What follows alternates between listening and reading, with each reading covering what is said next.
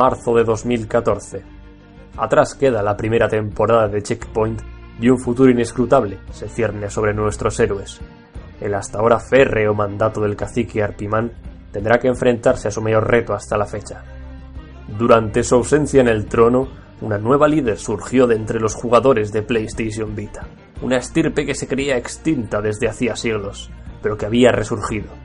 Esta joven, conocida como la profeta Walker, aseguraba que el mismísimo todopoderoso Ken Levine se le había aparecido en sueños y le había encomendado la misión de guiar a los habitantes de Checkpoint por el buen camino y enseñarles la verdad absoluta. Su mandato fue breve, aprovechando el abandono del cacique, pero no tardó en ganarse el favor del pueblo, quien no dudó en proclamarla como su nueva reina. Mientras todo esto sucedía, el gran cacique Arpimán observaba temeroso desde la distancia, maquinando un plan con el que recuperar su antiguo poder. Para llevar a cabo esta labor, recurrió a uno de sus compañeros del clan Nintendero, el buen Rapsodos, un hombre conocido por su buena función como consejero y que nunca había anhelado el poder para su propio ser. Ambos eran los últimos remanentes del clan Nintendero y de ellos dependía que la gloria volviera a bañar las costas niponas. Por último, mientras estas dos facciones comenzaban a afilar sus espadas y fortalecer sus armaduras, otro misterioso contendiente que ansiaba el poder tanto como ellos surgió de entre la bruma un hombre olvidado tiempo atrás cuyos ojos habían visto más inviernos que cualquier otro, el anciano Son. Su conocimiento, casi tan extenso como su longeva vida, era alabado por los habitantes de Checkpoint, quienes lo consideraban una fuente de sabiduría eterna. Siempre se mantuvo en las sombras, contemplando en silencio cómo avanzaba lentamente el mundo. Pero al fin había llegado su momento. La inexorable escisión en el trono de Checkpoint era justo lo que necesitaba para alzarse más fuerte que nunca y establecer un nuevo orden, un nuevo mundo, un mundo dominado por la SS, Sega y Sony, dos antiguos clanes cuyas fuerzas uniría para hacerse con el poder. El futuro de Checkpoint era oscuro y la lucha por el trono sería dura y despiadada. ¿Conseguiría el cacique Arpimán recobrar su poder perdido y hacerse con el trono de Checkpoint para la gloria de los Nintenderos? ¿Lograría la profeta Walker extender la fe del levinismo con el apoyo del pueblo? ¿O quizás sería el anciano Sony quien tomaría el control de Checkpoint en favor de la alianza entre Sonyers y Segueros? Se acerca la segunda temporada de Checkpoint.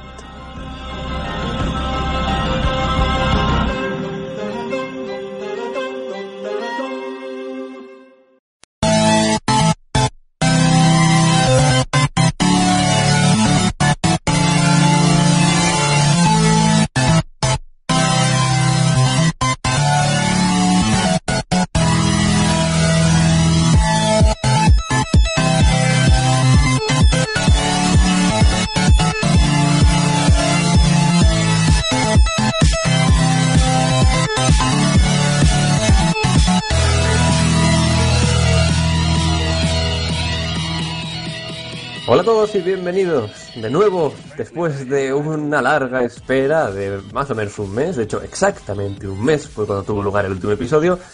Por fin estamos de vuelta con Checkpoint Podcast, en este caso la segunda temporada, este es el primer episodio. Y para empezar, bueno, el programa, y para empezar, en este caso somos poquitos, en lugar de los cinco habituales, hoy vamos a tener una pequeña baja, Sarai por motivos superiores no puede estar hoy aquí con nosotros, pero la tendremos en nuestro corazón, por supuesto, ya sabéis que Rapso también se unirá más adelante en mitad del programa, así que no os preocupéis por eso, pero hoy estaremos analizando el videojuego de Broken Age, una aventura gráfica de estilo un poquito clásico, algo que a mí me encanta, desarrollada por Tim Safer y bueno, ya os daremos más detalles en mi propio análisis, pero desde luego que la cosa promete. Personalmente es una aventura que me ha encantado y aparte de eso también tenemos que decir que además del análisis, las noticias y en definitiva la vuelta, de nuevo la vuelta de, Checkpoint. Hoy contamos con una nueva sección de la mano de Rapso, el buen Rapso eh, nos traerá algo que ya veremos si gusta o no gusta. Veremos que sea así, ya veréis de qué se trata, no vamos a dar muchos más detalles. Pero bueno, hoy somos, como digo, tres hombres y un destino. En las presentaciones ya veremos quiénes estamos por aquí. y la verdad que espero que disfrutéis. Me puedo imaginar que hay muchas caras nuevas, eh, puesto que hay muchísima gente ahora mismo viendo esto en directo, así que si es vuestra primera vez, eh, coged una buena bebida o algo, sentaros cómodos y, disfrutad de este programa. Y si no es la primera vez, pues también, por supuesto. Así que nada, empezamos con el primer programa de la segunda temporada de Checkpoint.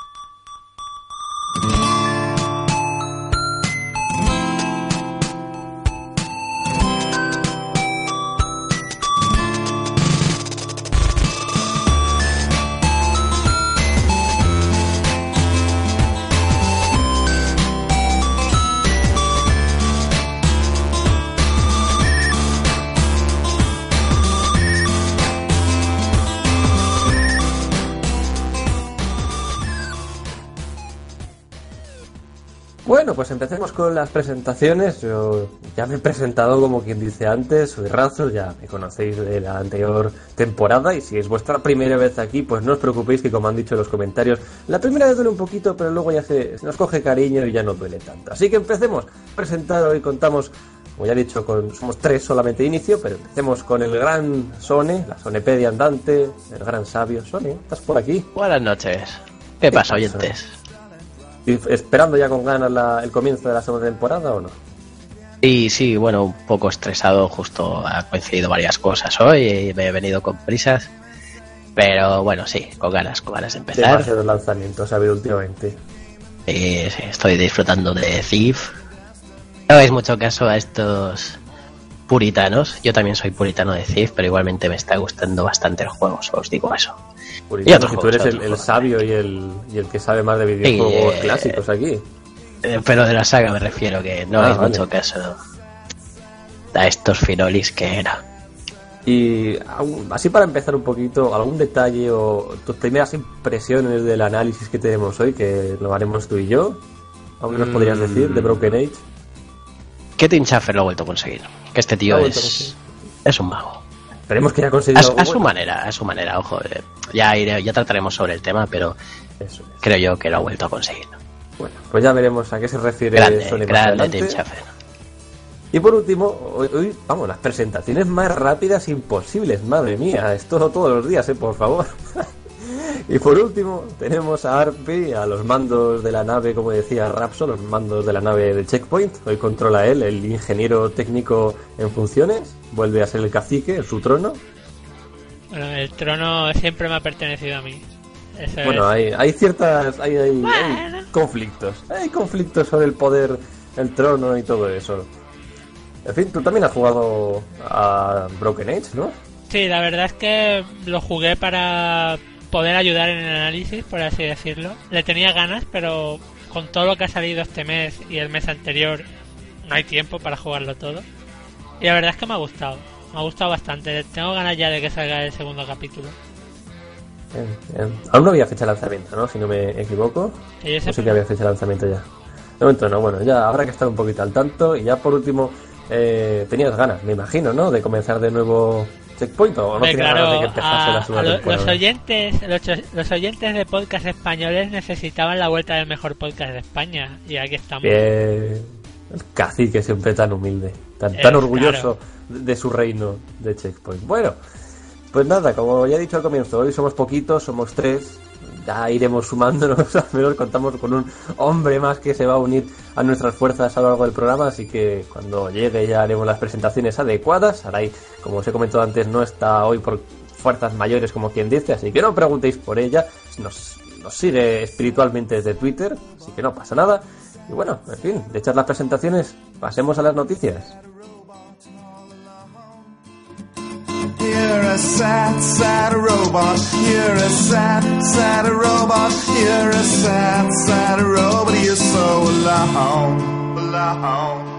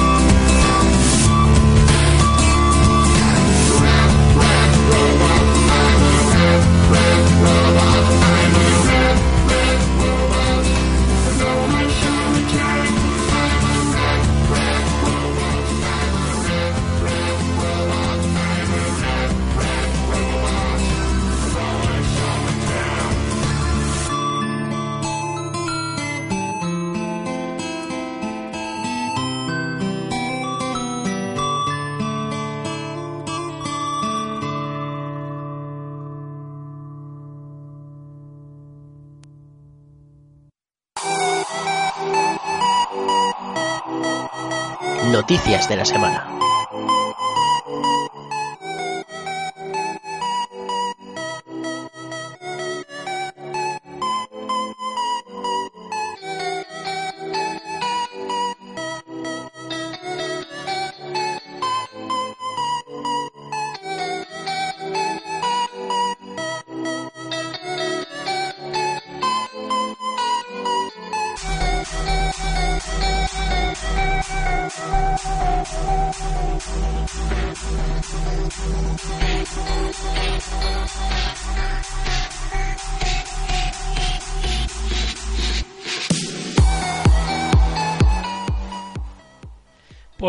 Vamos a empezar con las noticias esta semana y la primera noticia de la segunda temporada va a ser eh, de Flappy Bird, el juego este mierdoso que tanta ¡No! gente que tanta gente ha jugado, que es un juego basura, es un juego basura. ¿Cómo podemos, pero- no, no, ¿cómo podemos empezar la segunda temporada con una noticia de Flappy Bird, por favor? Porque es Esto una noticia que tiene que ver un robot y el robot es épico, es, el Pero- ro- es épico, un robot. Es denigrante para nosotros empezar la segunda temporada con esta noticia, ¿te das cuenta? Podríamos haber... empe- No, no.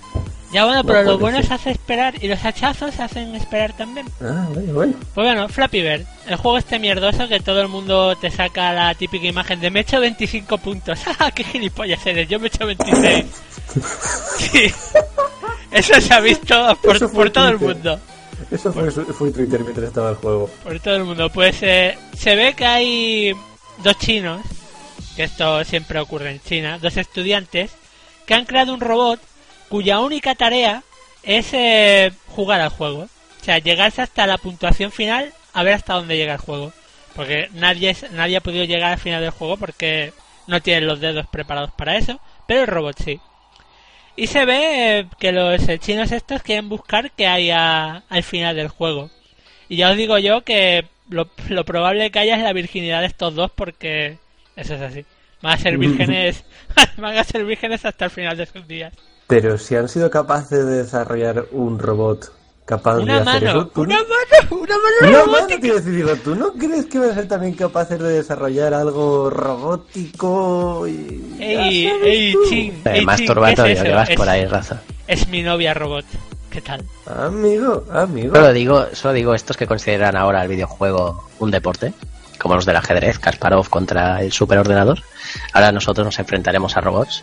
Mientras no puedan viajar al pasado a por Sarah Connor, nos irán buscando por el mío. Eh, Sí, sí. Soné, soné, Perdido. soné, soné. Es usted Pibansi, pimba, muerte. Así nos van a vencer por ahora, a videojuegos. Qué mal Verás. Pero hay juegos que sí que podríamos considerar, considerarlos deporte. El StarCraft ahora mismo, mentalmente, requiere bastante... No me meto en eso, no, No me te meto metes, en no, ese pues, debate. bueno, ah, no, No, pues, pues no. nada. Eres- eh, eh, que- que- como buen clasicazo que, que eres de los videojuegos. Claro que es un tendrías que- deporte, tenemos los pulgares ahí todo musculosos, con venas. Uy, Claro que uy, sí, eh, claro que Están sí. contentas las novias, ¿eh? Pero las novias están este contentas con no, de otras verdad, en cosas serio, con venas. con otras cosas con menos razón. Habéis siguiente noticia. me Siguiente noticia. fatal con, con ese silencio. En fin, continuemos con la siguiente noticia. En este caso vamos a hablar de un juego que posiblemente analizaremos de aquí a unas semanitas. Se trata de South Park The Stick of Truth o la vara de la verdad.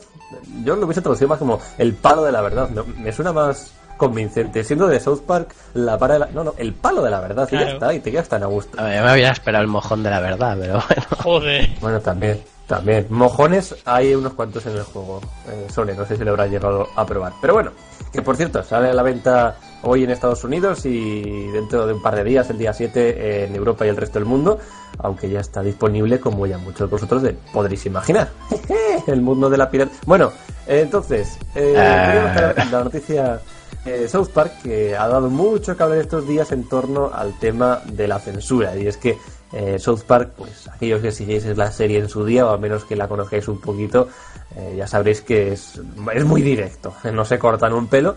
Pues resulta que la versión del videojuego de Europa y Australia, en este caso ha recibido ligeras censuras. En, concreto, son siete escenas, según han confirmado los desarrolladores, que cada una dura aproximadamente unos 20 segundos. Alguna era un eh, tacto rectal, Una sonda anal.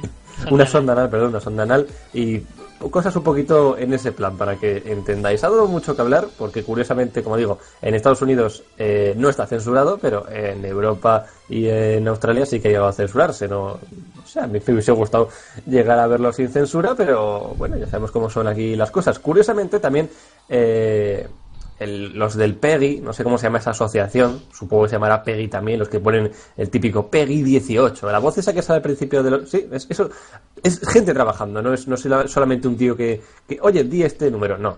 Es gente trabajando y decidiendo lo de la censura. Pues ellos han salido a hablar sobre ese tema y han dicho que, curiosamente, ellos no han censurado ninguna de, de esas escenas, que simplemente ha sido Ubisoft quien ha decidido que no considera correcto ponerlo en, en nuestro territorio.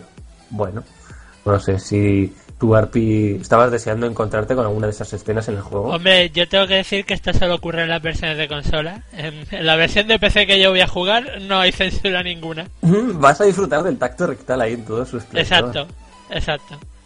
Qué bonito. Es más, Qué hasta gritaré cuando sienta el dedo frío y todo. No. ¿Tú, Sony, no lo piensas jugar en este título?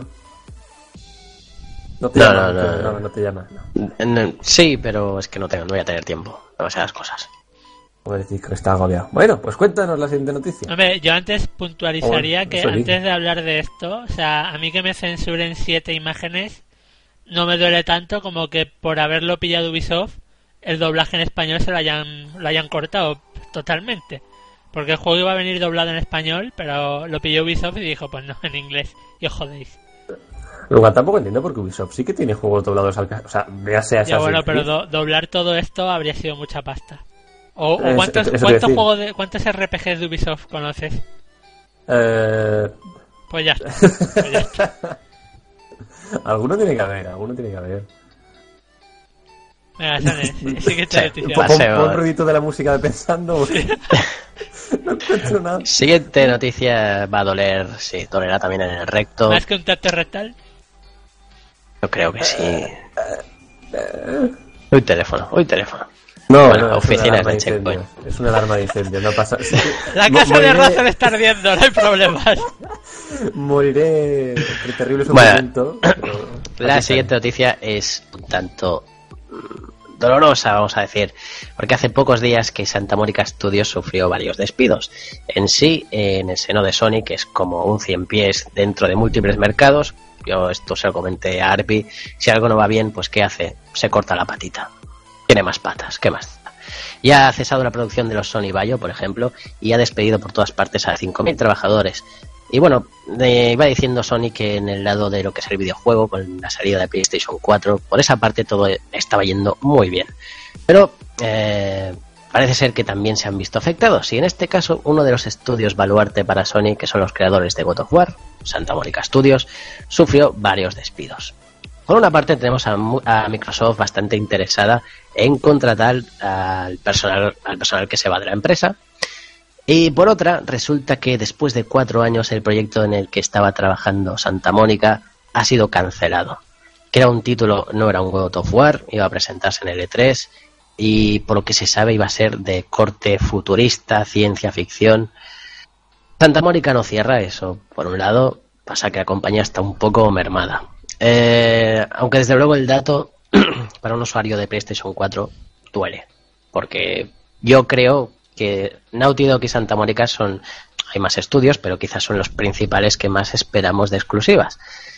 El resto que os voy a contar ya son rumores. No hagáis mucho caso si son ciertos o no, pero se dice que parte de la prensa pudo ver algo de ese proyecto y se comenta la posibilidad de que el título no estuviera a la altura de las expectativas. O sea que eh, podía ser algo mediocre, no al nivel que demostraron con God of War, pero esto no se sabe si realmente es cierto.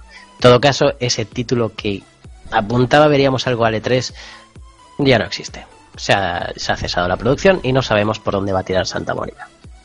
A mí me dolería muchísimo trabajar en un sitio así, llevar cuatro años en un juego y que de repente me llegue un pavo que posiblemente no ha tocado un juego en su puta vida y me diga, "Ch, tu juego cancelado, a la puta calle. Y, mi- y mis años Pues sí, pero- Tengo familia. También es cierto, a ver, ah, el caso que se me ocurre más, ¿eh? que es el de Two Human. No sé si os acordaréis de este juego. tu Human era un truño como la copa de un pino. Sí, sí, pero Microsoft nos lo vendió, era una exclusiva de Xbox 360, nos lo vendió como uno de los referentes. Yo me lo como- compré, yo me lo compré. Como si os digo, como si os digo Halo, os digo Gears of War, estaba destinado en una trilogía a ser un referente de Xbox y se dio un hostiazo que Silicon Knights acabó cerrada, vamos. Eh, no sé yo si hace más daño que te cierren así el, el- el proyecto que estabas llevando a cabo o que des una muy mala imagen según el juego. Si realmente, que es lo que se baraja, no está confirmado que el juego era malo, no sé yo qué, qué es peor, ¿eh? Hombre, o sea, cuando dejo. llevas, cuando llevas una compañía así, cuando lleva cuatro años con un juego, yo no creo que sea malo. O sea, me dice Silicon Sí, pero- Knights, Silicon Knights, vale. Y a Santa Mónica, que Eh, también- San- Silicon Knights demostró muchas cosas antes. El problema es que Santa Mónica solo ha hecho God of War y un juego que se llama Kinetica, que es en PlayStation 2, un juego desconocidísimo, que era de motos futurista. Eh, y es tan querido como odiado, ¿eh? O sea, no hizo nada más. Todo lo que tiene es God of War no ha demostrado otras cosas. Quizás estaba metiendo en algo que no le estaba saliendo bien. No se sabe. No, pero aún así podrían sabe. haber reciclado algo de eso. Joder, es que cuando llevas cuatro años con un juego, no, no llevas Bueno. el 20% ni nada de eso. Y se, proyecto cancelado, pero no se dice que lo que hayan desarrollado esté perdido. Quizá lo utilizan para otra cosa. Eso Seguro. Un pequeño apunte adicional, y es que uno de los desarrolladores eh, de ese juego eh, aseguraba que ya llevaban más del 90% del desarrollo y que si el videojuego hubiese salido a la venta, cuando estuviese completamente desarrollado, según ese tío, eh, hubiese recibido notas superiores, superiores perdón, a un 9. De hecho, el- en la revista... a día de hoy, con las notas que le dan a los Ya. juegos, decir eso no se lo creerían. eh, En la revista que le hacían la entrevista a este desarrollador es- se notaba que estaba, me la leí, no era muy larga tampoco, eh, estaba bastante cabreado con, con la compañía por haber cancelado. Hombre, que menos, ¿no? Que estar cabreado con, con esos tíos, pero bueno. Me parece un dato curioso, ¿no? Eso de, de- el 90% de desarrollado y aún así lo cancelan igualmente. Pues no sé, la verdad. nunca lo sabremos. Nunca. No, algún, alguna vez sale. Eso luego siempre sale todo a la luz. Eso todo siempre sale. A Al ver, a ver si guardan, si guardan lo que han llevado eh, a desarrollo, lo que es la base y todo, quizá lo veamos en otro juego. Fíjate, Half-Life 2 episodio 3, a los años salió que se había cancelado. A los años, años, años salió que se había tarde o cancelado. temprano saldrá. Cuando todos penséis que va a salir Harley 3, os dirán, ¡No! Harley 2, Se episodio 3. cancelado. Joder, puta. Bueno, y pasamos a otra de estas compañías que empezaron con un juego y fueron pegando el pelotazo, pelotazo, pelotazo, pelotazo, y ahora es una grande, que es Naughty Dog. Que eh, los chicos de Naughty Dog a día, a día de hoy están sorprendidos porque parece que han ido dejando easter eggs por la red, vete tú a saber dónde, de su próximo juego, que puede ser The Last of Us 2 o Uncharted 4 o una nueva IP, vete tú a saber. Pero se ve que han estado dejando easter eggs por la red y no los ha encontrado nadie. Yo me estoy imaginando al pavo diciendo, abuela, en, en la página tuya del inserso te voy a poner un easter egg de Uncharted 4. A ver si lo encuentra alguien. Y los abuelos mirando. ¡El Nathan Drake! ¿Este qué, qué, qué es? Yo quiero mi pensión. Pues bueno, nosotros... Gritándole al Nathan Drake. ¿Qué es esto de Nathan Drake? ¡Mi pensión! tesoro ni qué tesora! ¡Dame mi pensión! Bueno, pues como nosotros somos unas personas concienciudas, eh, no sé hablar tampoco, hemos estado buscando... Sí, no te metas tampoco en el. Hemos estado mirando en la red, buscando easter eggs de, de Naughty Dog, y por ahora podemos confirmaros que en Xvideos no hay nada. En otros sitios no sé. En Xvideos no. Seguiremos buscando. Hombre, no Ah, sé. eh, ¿Tenemos eh, que decir dónde hemos buscado los- los demás o qué? No sé, eh, tú es extraño. Es extraño que la prensa no. No se haya volcado en el asunto, no haya salido con nada. Yo creo que lo de la idea esta de, del inserso no va descaminado. Yo se lo comenté antes a Razor que, por ejemplo, con los Assassin's Creed te sale el típico flipado que por un logo que se ve en la esquina de una imagen te saca todo el argumento del juego. Que es como, hostia, el símbolo ese es de la edad mm, grecorromana de 1200 antes de Cristo. Y seguro y algo, algo así. Aquí se han pensado lo mismo. En plan, ponemos un zorro en una esquina y seguro que sacan algo. Y no. Y no. Es que yo creo que han intentado hacerlo tan, tan, tan rebuscado que luego pasa lo que... O sea, hemos llegado a un punto en el que los easter eggs, más que easter eggs, son casi... Hostia puta, o me lo dice el desarrollador o es que no me entero, ¿sabes? Eso no es un- para mí eso no es un easter egg, para eso, eso no sé. Quizá No, tiene que nada. ver. En no sé qué medio de Sony, PlayStation, no sé dónde, en Reino Unido, decían que iban a anunciar algo muy grande para PlayStation 4, que, para la vuelta de una saga. Y no, no mucho más, aún tiene que salir esa famosa portada a ver qué es. A saber si es de esto. ¿De qué hablas? ¿De Jack and Duster 4, por ejemplo? ¿Quién Eso jamás existirá. Eso era una trilogía y que se quede en trilogía, porque van a sa- como Me saquen la sacaron cuarta una entrega... imagen cuando iban a anunciar... eh, O sea, antes de anunciar Uncharted 4. Mucha gente apostaba por Jack and, Daxter 4. No, no, solo lo que sé es que hace unos días se dijo eso. No sé qué medio es, algo, creo que es británico, de, de algún medio de Sony o PlayStation. Que iban a anunciar una super portada del regreso de algo de ya conocido, de la gran Sí, obra. el malo malísimo de Uncharted 4 es Jack. Corrompido por el, Sí, por el eco oscuro. Vamos, que pegan en que sí, claro que sí. ¿Quién sabe? Hmm. Continuamos con la siguiente noticia después de este misterio sin resolver. Ahora, en fin, sigamos con algo bastante menos serio. Eh, yo creo que con leeros el titular ya... Os podéis imaginar un poquito. Hombre apuñalado por la espada maestra. ¿Con eso qué podéis pensar? ¿Algún gilipollas ha cogido? Pues sí, efectivamente. No hay, no hay mucho misterio. Pues bueno, resulta que dos hombres han sido eh, hospitalizados recientemente. Adivinad, ¿en dónde, chicos? En Estados Unidos. Como siempre pasan estas cosas allá, yo es que alucino, ¿eh? Bueno, el asesino de la katana fue aquí, pero bueno, sí, es decir, cosas aparte, historias de hace años aparte. Resulta que en Estados Unidos un par de hombres han tenido que ser hospitalizados debido a una discusión doméstica. Y diréis, la espada maestra en casa, ¿qué cojones? Pues resulta que uno de ellos tenía, bueno, era un aficionado al cosplay y tenía la espada maestra de Zelda y subió un poco la discusión de, de tono, se le fue de las manos y al final pues se le cruzó el cable y dijo que te parto aquí. Y cogió la espada maestra y, le hizo un ra... Vamos, tampoco le puedo hacer mucho porque no Cogió es la verdad. espada bueno, maestra Sí. y venció al mal. Más o menos, más o menos. Pero bueno, tiene, eh, uno de ellos, el que más recibió, tiene un corte en el pecho y el otro tiene un, un corte en la pierna. Digo yo que una Joder. espada de... Sí, es que yo lo he leído y digo, me cago en la leche. Pero una espada de cosplay no son de plastiquito o qué te las No, haces a ahí ver, de ver? hoy Joder. día, hoy día cualquier friki con dinero, y no estoy hablando de fan, sino de friki con dinero, se compra la espada de Frodo en El Señor de los Anillos, la espada de, de Gandalf, y eso es todo de acero. Y si el tío la quiere, la puede afilar perfectamente. Así que, yo que sé, lo mismo no haría es esas cosas. el típico juego de katana más las dos espaditas cortas y te las pones en tu encima de la chimenea. Y más siendo Pero- americanos los chalaos estos. Pero es raro, es que hace... Mira, también vi la noticia hace pocos días de que un artesano de estos, forjador, bastante popular, hizo las- la, espada maestra Ah, como pero si eso es de un programa. Eso es Sí, de un sí. programa. Super YouTube notición. tienen un programa de eso, sí. Igual ha sido él. toma, ¿Habrá toma hijo, en el programa este he hecho una espada, de una espada maestra y te la regalo. Gracias, papá. La cuidaré Pero- bien.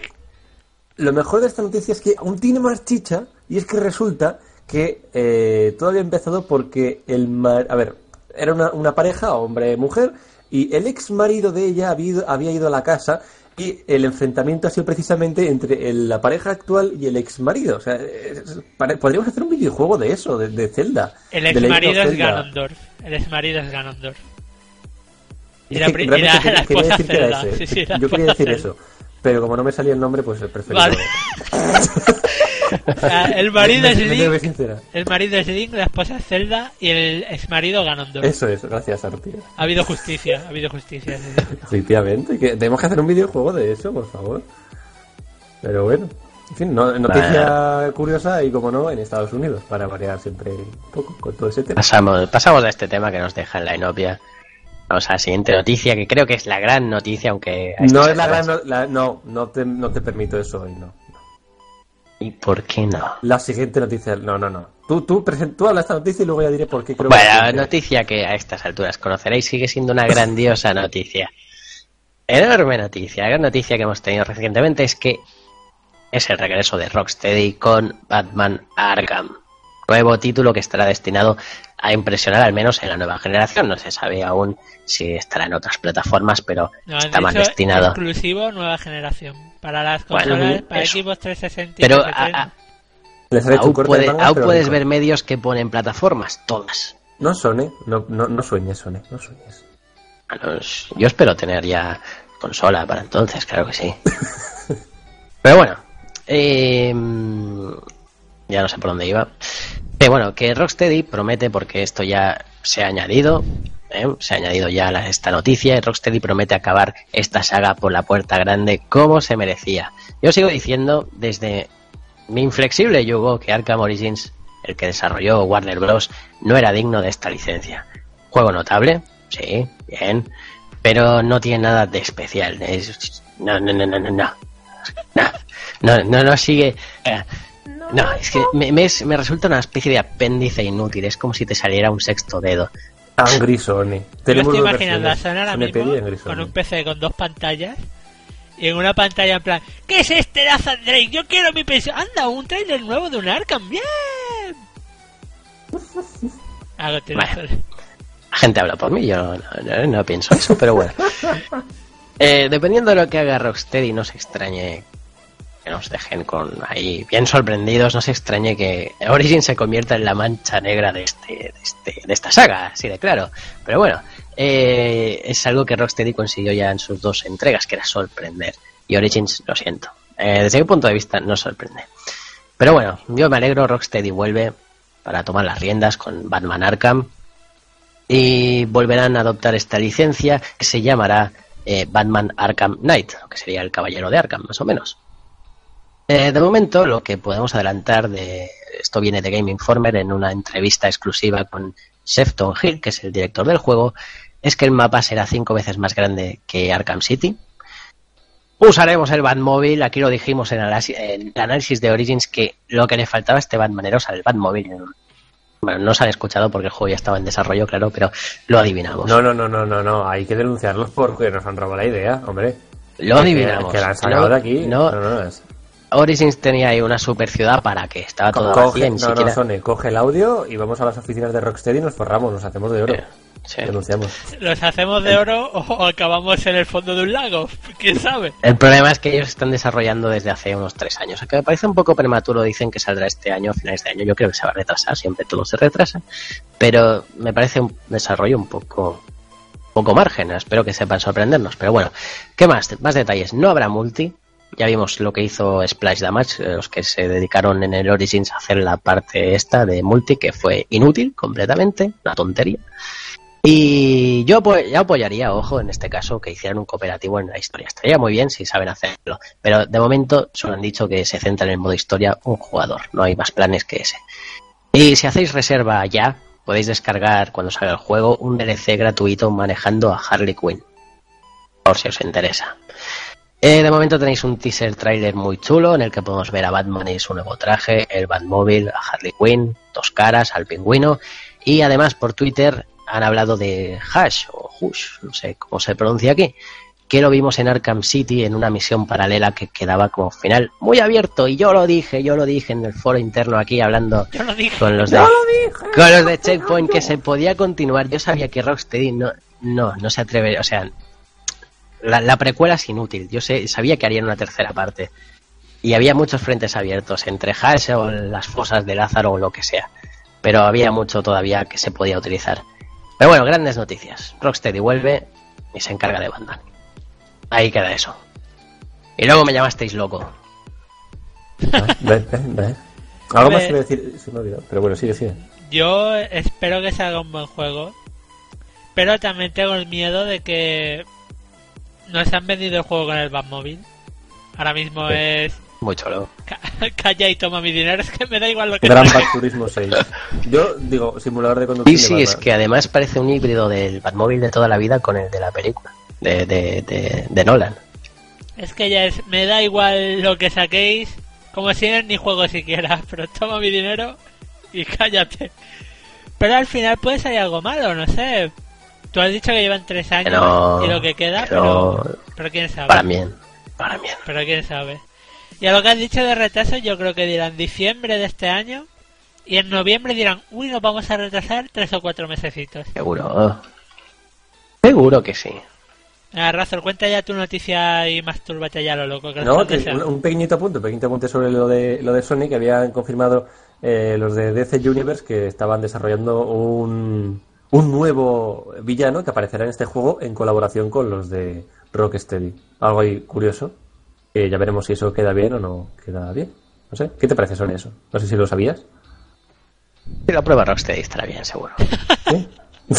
Qué fampollero. me, me llamó mucho eso de que estuviese ahí haciendo un, no sé, un villano exclusivamente para este juego. Pues, Voy, voy a ser sincero, no sé cómo van a hacer este Batman para que sorprenda, porque ya me vi que es como si lo hubiera visto todo con el City, ¿no? Pero espero que lo consigan.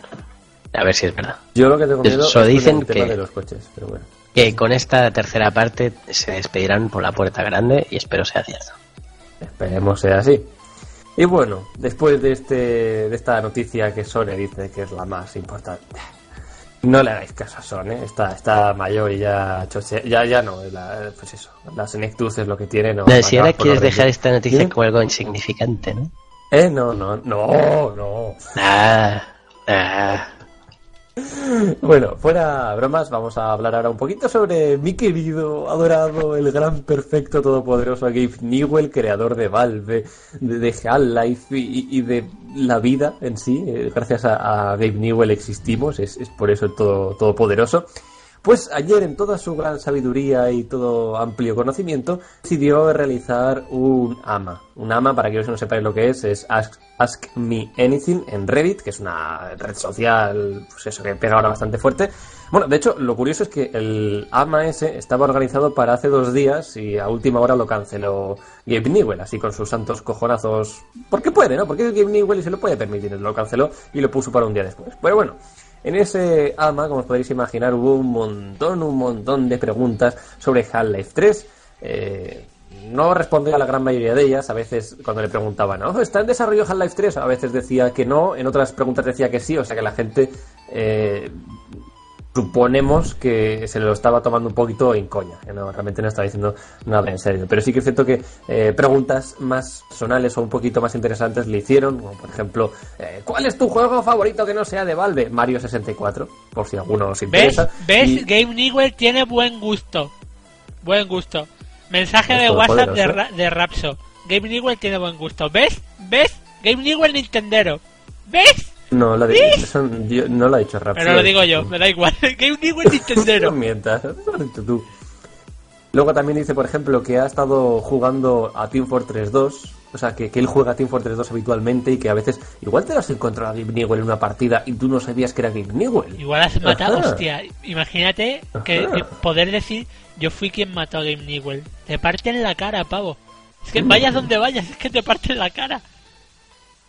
Bueno, también eh, comentaba, o sea, las preguntas quizás mm, más interesantes eran un poco banales, pero digamos que dio para muchos. O sea, si os interesa, buscad por Google eh, AMA Game Newell Reddit y encontraréis un montón de preguntas que le habían hecho y que había respondido. Respondió bastantes. Pero bueno, alguna que otra interesante que quizás os puede interesar, el hecho de que su juego favorito ahora mismo y al que más juega, ha dicho, es Dota 2. Aquellos que seáis fans del LOL, pues ahí os tiene que doler, pero bueno, es un juego de Valve, así que es lógico que, que le guste ese juego. Juega, a Team Fortress y a Dota 2. Uy, qué ya casualidad. ya, qué no, básicamente es eso lo que juega, por lo que me da a mí la sensación. También le preguntaron que si había pensado alguna vez en dejar Valve, le ha dicho que no, que está muy contento y que jamás lo dejaría, obviamente. Mientras dé dinero, ya te digo yo que no lo va a dejar. es. Y otra cosa también muy importante, eh, le habían preguntado por el Source Engine 2, ese nuevo motor en el que están trabajando y que eh, tanto está dando que hablar, pues que pronto van a dar mucho mucha información, asegurado. No ha dado muchos detalles, pero sí que es cierto que están trabajando en él bastante bien, que están muy contentos y que pretenden darle un, un punto de vista que pueda favorecer a los desarroll- desarrolladores de videojuegos profesionales. No solamente a ellos, sino también a todo aquel que lo quiera utilizar para sus propios videojuegos. Interesante, está bien que hagan ese tipo de cositas. Y otro dato apunte, o sea, otro apunte ahí para acabar ya con esto de, de Lama, he cogido las, eh, que más me han, más curiosas me han parecido de sus preguntas, pero hay muchas más. Es que le habían preguntado, si no se hubiese llamado Valve la compañía, ¿cómo lo, bueno, ¿cómo lo hubieras llamado? Y él decía Rhino Scar, es decir, cicatriz de rinoceronte. Ese hubiese sido el nombre. Voy a descargarme eh, Assassin's Creed para mi para mi eh, cicatriz de rinoceronte. Bien. No hubiese quedado igual ¿Tú qué, de- ¿tú qué no plataforma quedado. usas? Eh, cicatriz de rinoceronte. Sí. Tío, es que, pero ¿cómo usas eso? Si ahora Origin lo peta. No. Origin Dios jamás petará. imagina, en un mundo paralelo, En un mundo, paralelo, paralelo, Origin es el rey y Rhino Scar no sé como una mierda. Por el puto nombre, todo por el Sí, puto sí. nombre. Es la clave de, o sea, la clave del éxito de Valve es llamarse Valve. En fin, ahora que lo pienso, Valve, o sea, Steam es- nos hemos colado ahí un poco con la, bueno, da igual. En fin.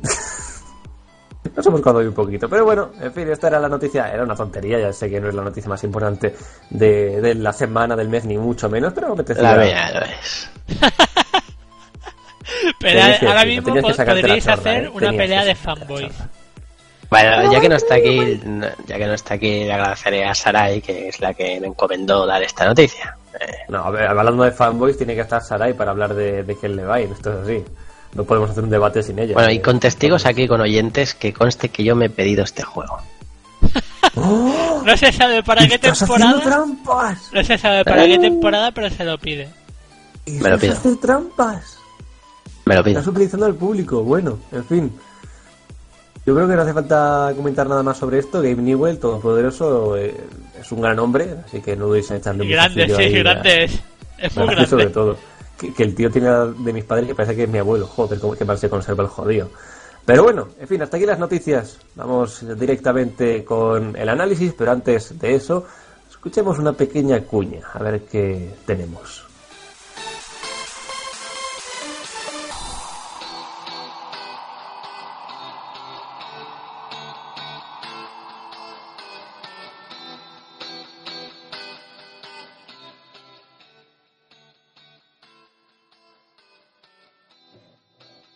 En un lugar remoto del espacio, una nave viaja sin rumbo. Dicha nave está tripulada por un joven llamado Shai. Desde el día de su nacimiento, Shai ha crecido en su interior. Solo conoce algunos rincones de ese montón de metal y la infinidad del firmamento. Pero no está solo. La acompaña de inteligencia artificial que hace de madre y padre para el muchacho y ha cuidado de él hasta el día de hoy. Buenos días, cariño. Hora de despertar, dormilón. Hola.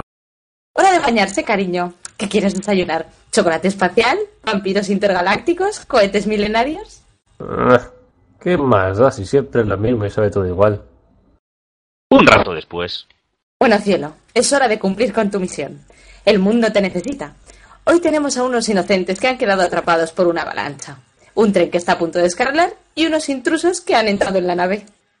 Mm, vamos a rescatar a las víctimas esas de la avalancha. Shai se dirige al lugar del desastre. ¡Oh no! ¡Estamos atrapados por una avalancha de helado! ¿Qué será el valiente que va a salvarnos? Eh, pues ¿Cómo no? Seré yo.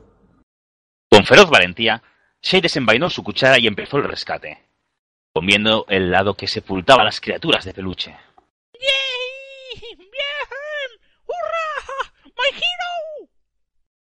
Sí, sí, sí, lo que digáis. Solo podemos agradecértelo con mimos y abrazos. ¡Bien! La vida de Shai ha caído en la monotonía desde el día de su nacimiento. Su madre artificial aún lo trata como un niño. Las rutinas empiezan a aburrir al muchacho y nada le divierte. Pero ese día experimentó sensaciones extrañas, cosas nuevas. Los abrazos de los peluches despertaron en él instintos que no había conocido hasta ahora. Algo empezaba a cambiar en el muchacho. Era la llamada de lo salvaje. ¿Qué misión quieres realizar ahora, mi niño? ¡Ay, bonito! Ninguna, voy a tomarme un descanso, tengo que mear. Ay, ¿quieres que mami te ayude? Eh, no, pervertida, ya me la puedo sacudir yo solo. No seas tímido. Si mami te cambiaba los pañales. Que no, leñe, no ves que me la puedo sacudir yo mismo. Mira, mira, ¿lo ves cómo me... ¡Ah, ah, ah, Dios, qué sé, qué... Oh, tía, ¿qué, qué ha sido eso? Pero, eh, bueno... Oh, ¿una toallita o algo? Bueno, como quieras, cariño. Fue otro día largo y lleno de aburrimiento para Shai. Pero llegaba la hora de volver a la cama con extraños pensamientos. Caray, hoy ha sido un día de lo más extraño. ¿Qué habrá sido eso de antes? El liquidillo blanco mm, ha sido placentero y mucho. Eh, chico, aquí. ¿Qué? ¿Quién eres? ¿Y qué haces en ese conducto de ventilación? No hay tiempo para eso. Reúnete conmigo esta noche y hablaremos. Ven por este conducto. Pero no puedo. Mi madre siempre me vigila. Para ella todo es peligroso y no me deja hacer nada. Te he dejado algo en el armario. Úsalo para despistarla mientras duerme. Después de unas horas, todo el mundo dormía. Nuestro héroe despertó y se dirigió al armario. Ahí había una extraña muñeca hinchable. No entendía por qué tenía esa cara sorprendida. Esos orificios estratégicamente colocados. Pero no había tiempo para pensar en los motivos que le llevaban a sentirse extraño y perturbado de nuevo al ver esa muñeca. Kai sabía lo que tenía que hacer.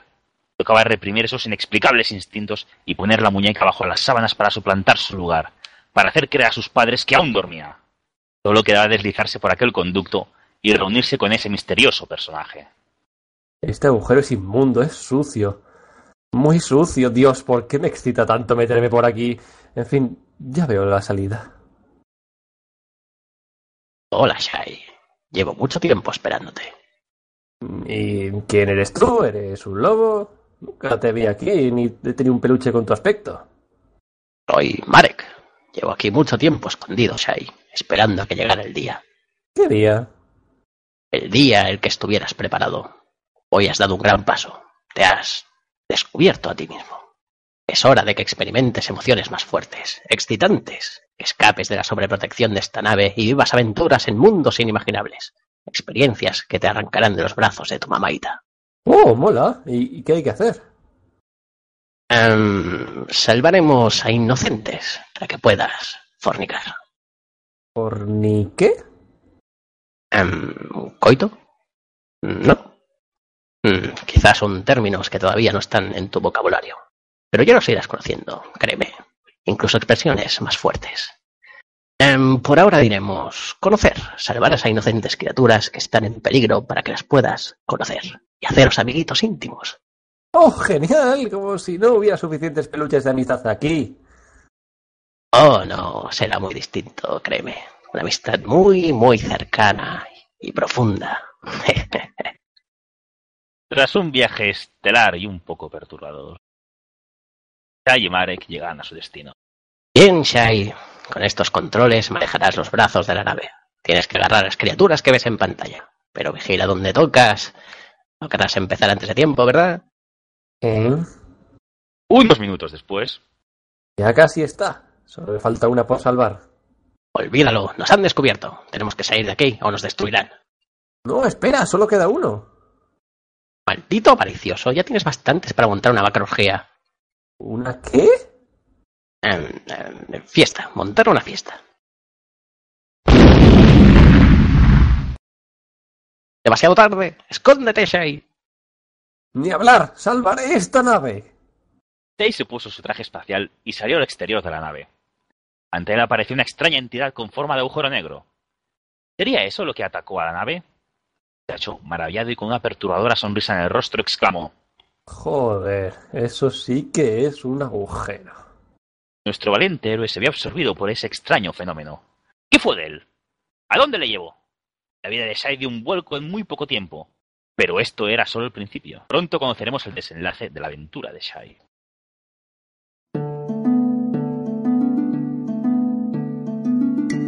El análisis.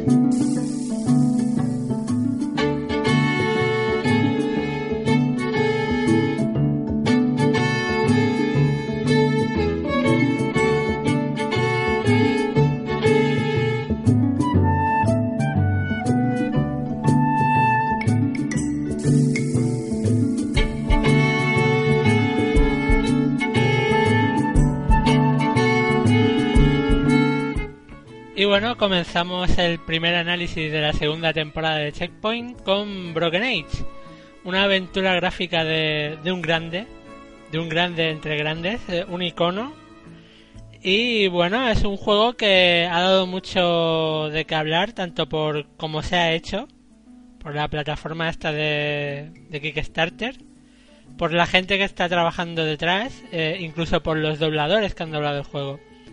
Y bueno, el análisis en esta ocasión nos lo van a traer eh, Razor y Sone. Y no sé quién de los dos va a empezar. Yo, yo, yo, yo. Cuéntanos, a mí, a mí, Razor. A mí, a mí. Te voy a dar una- un abrazo. Sí, me ha encantado esa voz. Me ha encantado esa Sí, voz. de- lo sé, sé.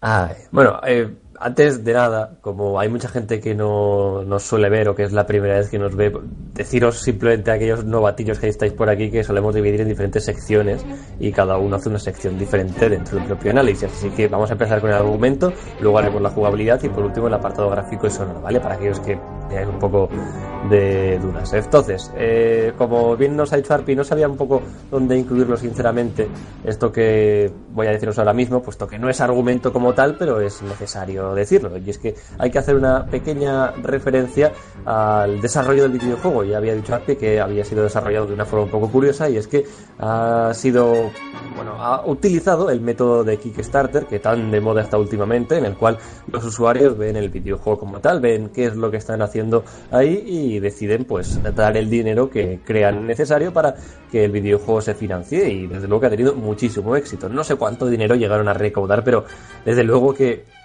para contratar a uno de los dobladores, que ya lo comentaré más adelante, que es el, el Ayabut, el de Frodo, desde luego que bastante dinero han tenido que sacar para poder contratar a ese hombre. Pero bueno, aparte de eso, eh, también deciros no solamente eh, que ha sido financiado por los, des- por los eh, fans de este videojuego, sino que eh, qué fans, o sea, qué tipo de fans han llegado a conocer este juego, porque obviamente si eres fan de algo tienes que conocer a alguien ya de antemano. Pues en este caso, la mayoría de todos los que han pagado me imagino que serían fans en su día de Tim Schafer, uno de los creadores de algunas, unos de los co-creadores, mejor dicho, de algunas de las aventuras gráficas más conocidas y que más éxito han tenido, como eh, The, Secret, of the Monkey Island, Escape from the Monkey Island y Green Fandango, si mal no recuerdo. Así que había mucha expectación, muchísima, en torno a este videojuego, principalmente porque participaba Tim Schafer, no por otra cosa. Pero bueno, dicho todo esto, yo creo que ahora ya sí que sí podemos empezar con el argumento. Esto era algo necesario, como quien dice, para que entendieseis un poquito más el cómo ha sido desarrollado. Este videojuego tiene dos protagonistas. Por un lado tenemos a Sai, el chico de la cuña, que en el juego, para aquellos que no lo hayáis probado, no descubre las pajas, ni, muchísimo menos, ni tiene una parafilia con los agujeros, no, no penséis cosas raras. Es un chico normal y corriente, pero que tiene una historia bastante misteriosa. Por un lado tenemos a Sai y por otro lado tenemos a Bella con V, curioso, no, no con B, Bella con V, es la otra protagonista. Así que voy a haceros un pequeño resumen, no voy a spoilearos ni muchísimo menos, pero sí que es cierto que os voy a dar pues los primeros cinco minutos de cada uno, como quien dice, para que entendáis un poquito de qué va.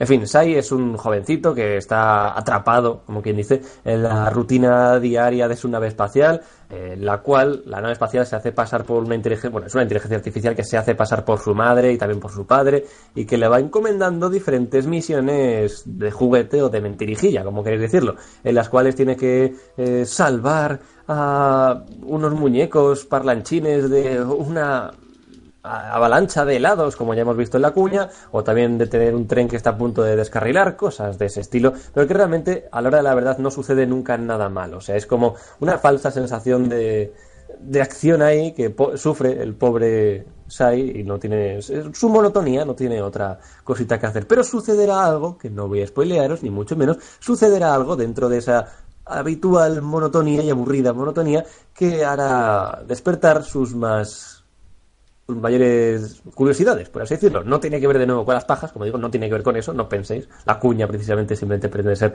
graciosa, pero sí que es cierto que hay algo muy misterioso dentro de la propia nave en la que se encuentra Sai. Ahí lo dejo, hasta ahí puedo leer. Y por otro lado, como os he dicho, tenemos a otra protagonista, una chica llamada Vela, que vive en Villa Sacarosa, eh, un pueblo pastelero y que eh, forma parte ese pueblo de una región, por lo que dicen en el videojuego, en la cual se rinde tributo al Mog Chothra, que es un temible monstruo al cual tienen que sacrificar o dar como sacrificio algunas de sus jóvenes más bonitas, más bellas. Nunca se habla de qué es lo que se valora más para dar, dar como sacrificio de las propias jóvenes al monstruo ese, pero bueno, no lo sabemos. Entonces, la historia de Bella comienza con el hecho de que va a ser sacrificada a un monstruo y ella, obviamente, obviamente no quiere ser sacrificada. El problema es que si alguien no sigue ese supuesto sacrificio, el Mog Chothra se supone que destruye la aldea. Así que es una especie de dilema que tiene la muchacha, dejarse morir para salvar a su aldea o salvar su propia vida.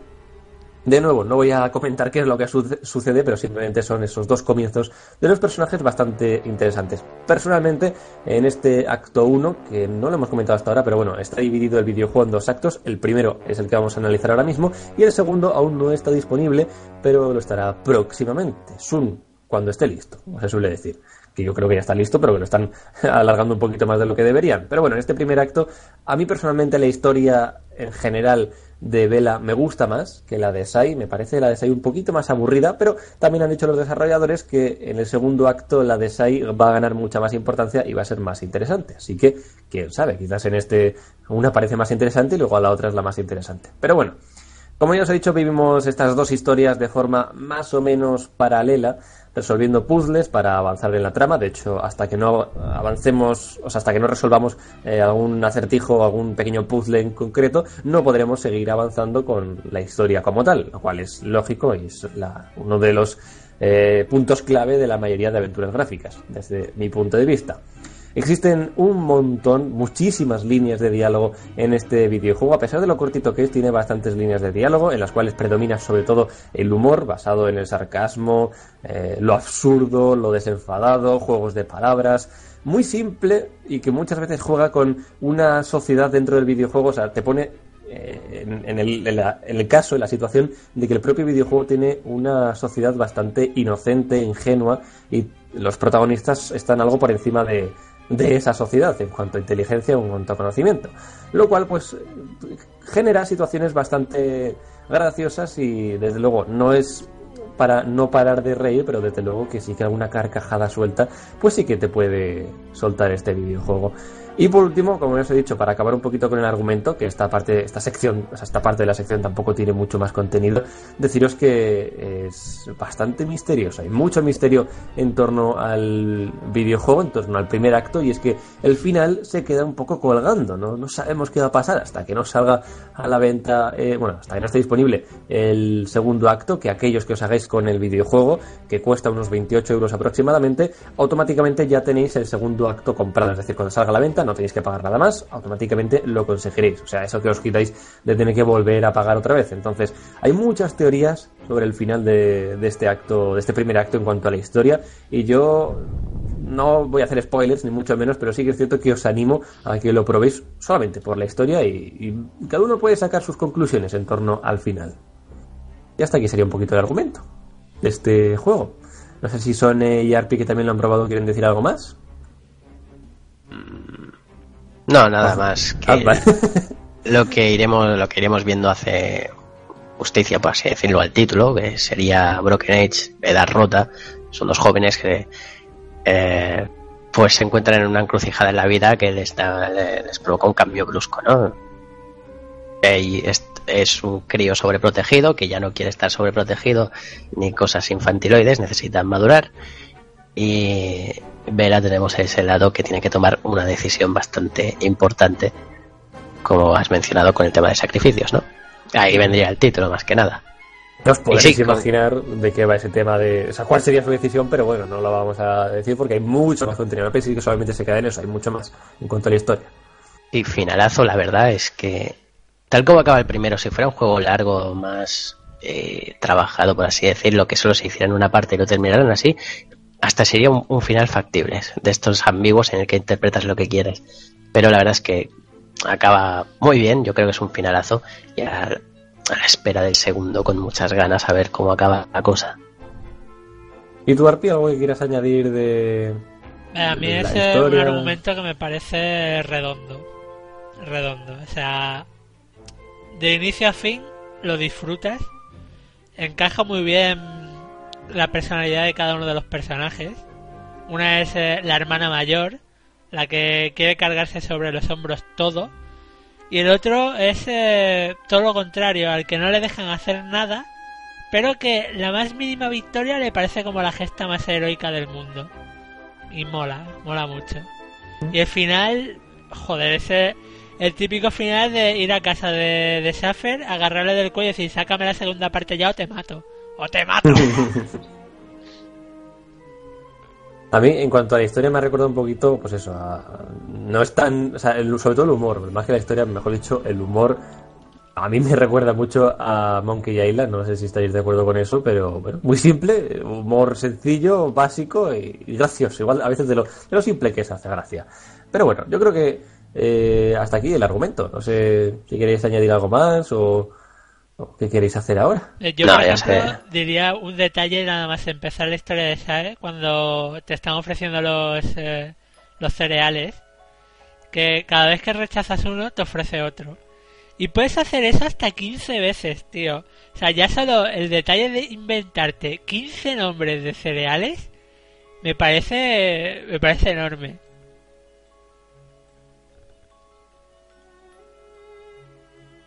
Bueno, eh, ¿continuamos con la siguiente parte de la jugabilidad o aprovechamos a presentar a alguien que ha entrado por aquí hace un momentito? Rapsodos. Presenta al hombre. Eh, Bueno, ya me presento yo. Hola, soy Rapso. No sé si me conocéis. He estado antes en Podcast Checkpoint, no sé, la temporada pasada. Y bueno, tengo el honor de colaborar aquí Bien. con estos muchachos, a las órdenes del cacique O, gran señor Arpiman, director del programa Rapso- Señor del Rapso, Universo. Rapso. Tío, el te has pobre, perdido. Tiene que trabajar. de- detalle rápido, te has perdido que Game Newell es Nintendero. Pavo. Eh, eso es evidente. Es decir, ¿alguien dudaba que una persona con tan buen gusto no iba a ser Nintendero? Mira, mira, mira, mira, mira. Los Nintenderos y los, val- y los uy, Valveros, no suena muy bien. De Xbox seguro que no, ya, ya podíamos descartar.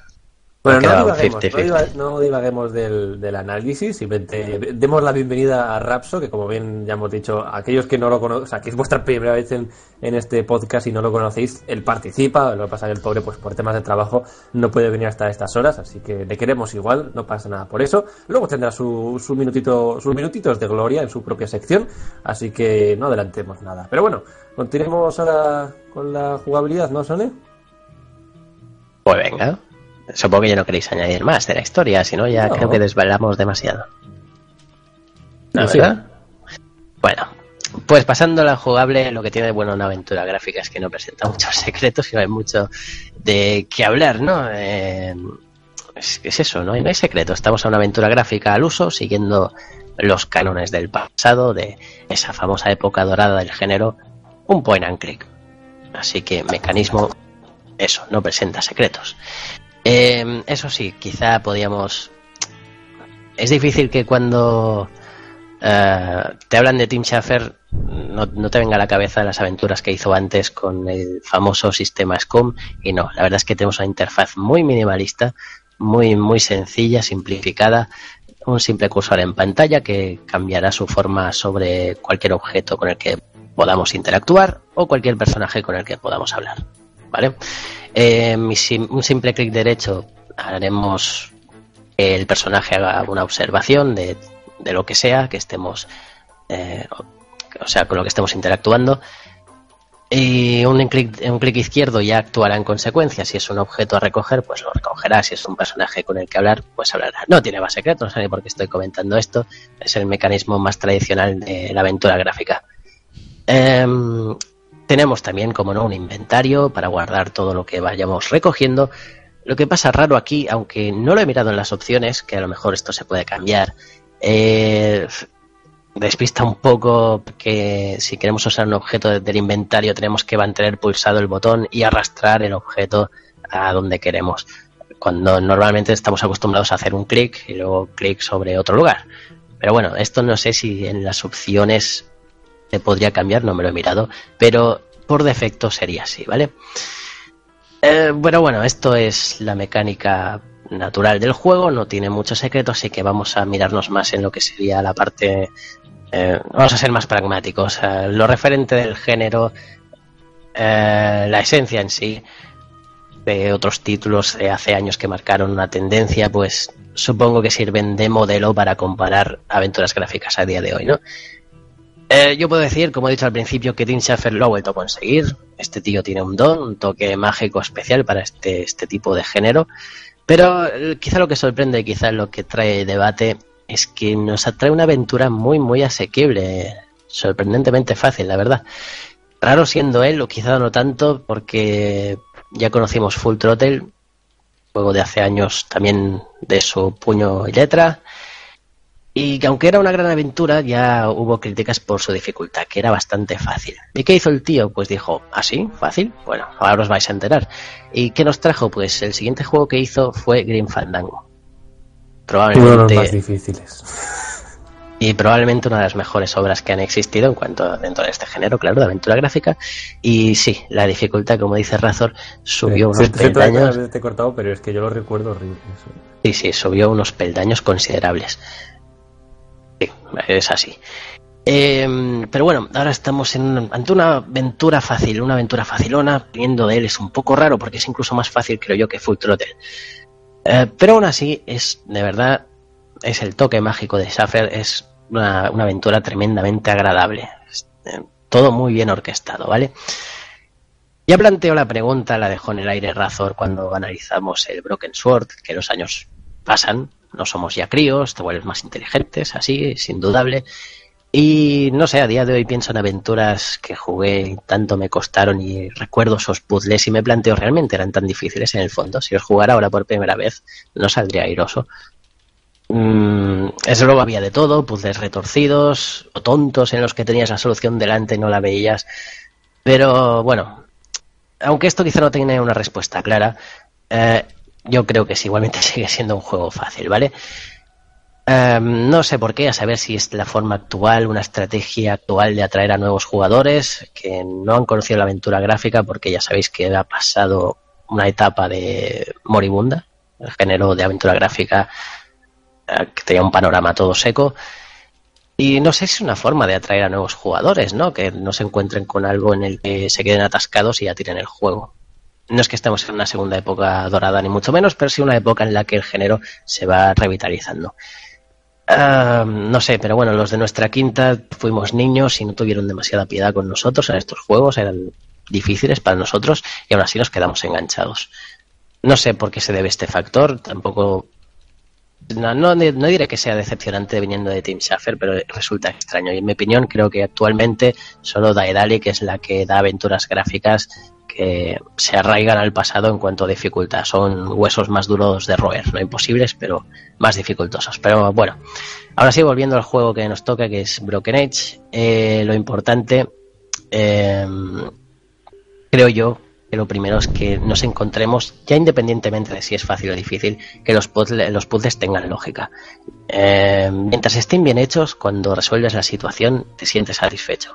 Y este juego, los puzzles están muy bien medidos, no son difíciles, pero están muy bien, muy bien medidos y agradeces esa lógica para resolverlos. No falla, vamos. Eh, muy agradable en todo. Y como os ha dicho, iremos jugando con dos protagonistas, viviendo su historia de forma paralela, esperando a ver dónde conduce cada uno, porque obviamente parece que existen dos mundos completamente distintos. En algún momento van a tener que converger, ¿no? Eh, podemos jugar de forma seguida con uno o con otro, o podemos ir alternando en el momento que queramos, eso está muy bien. Puedes ir avanzando, que te quedas atascado.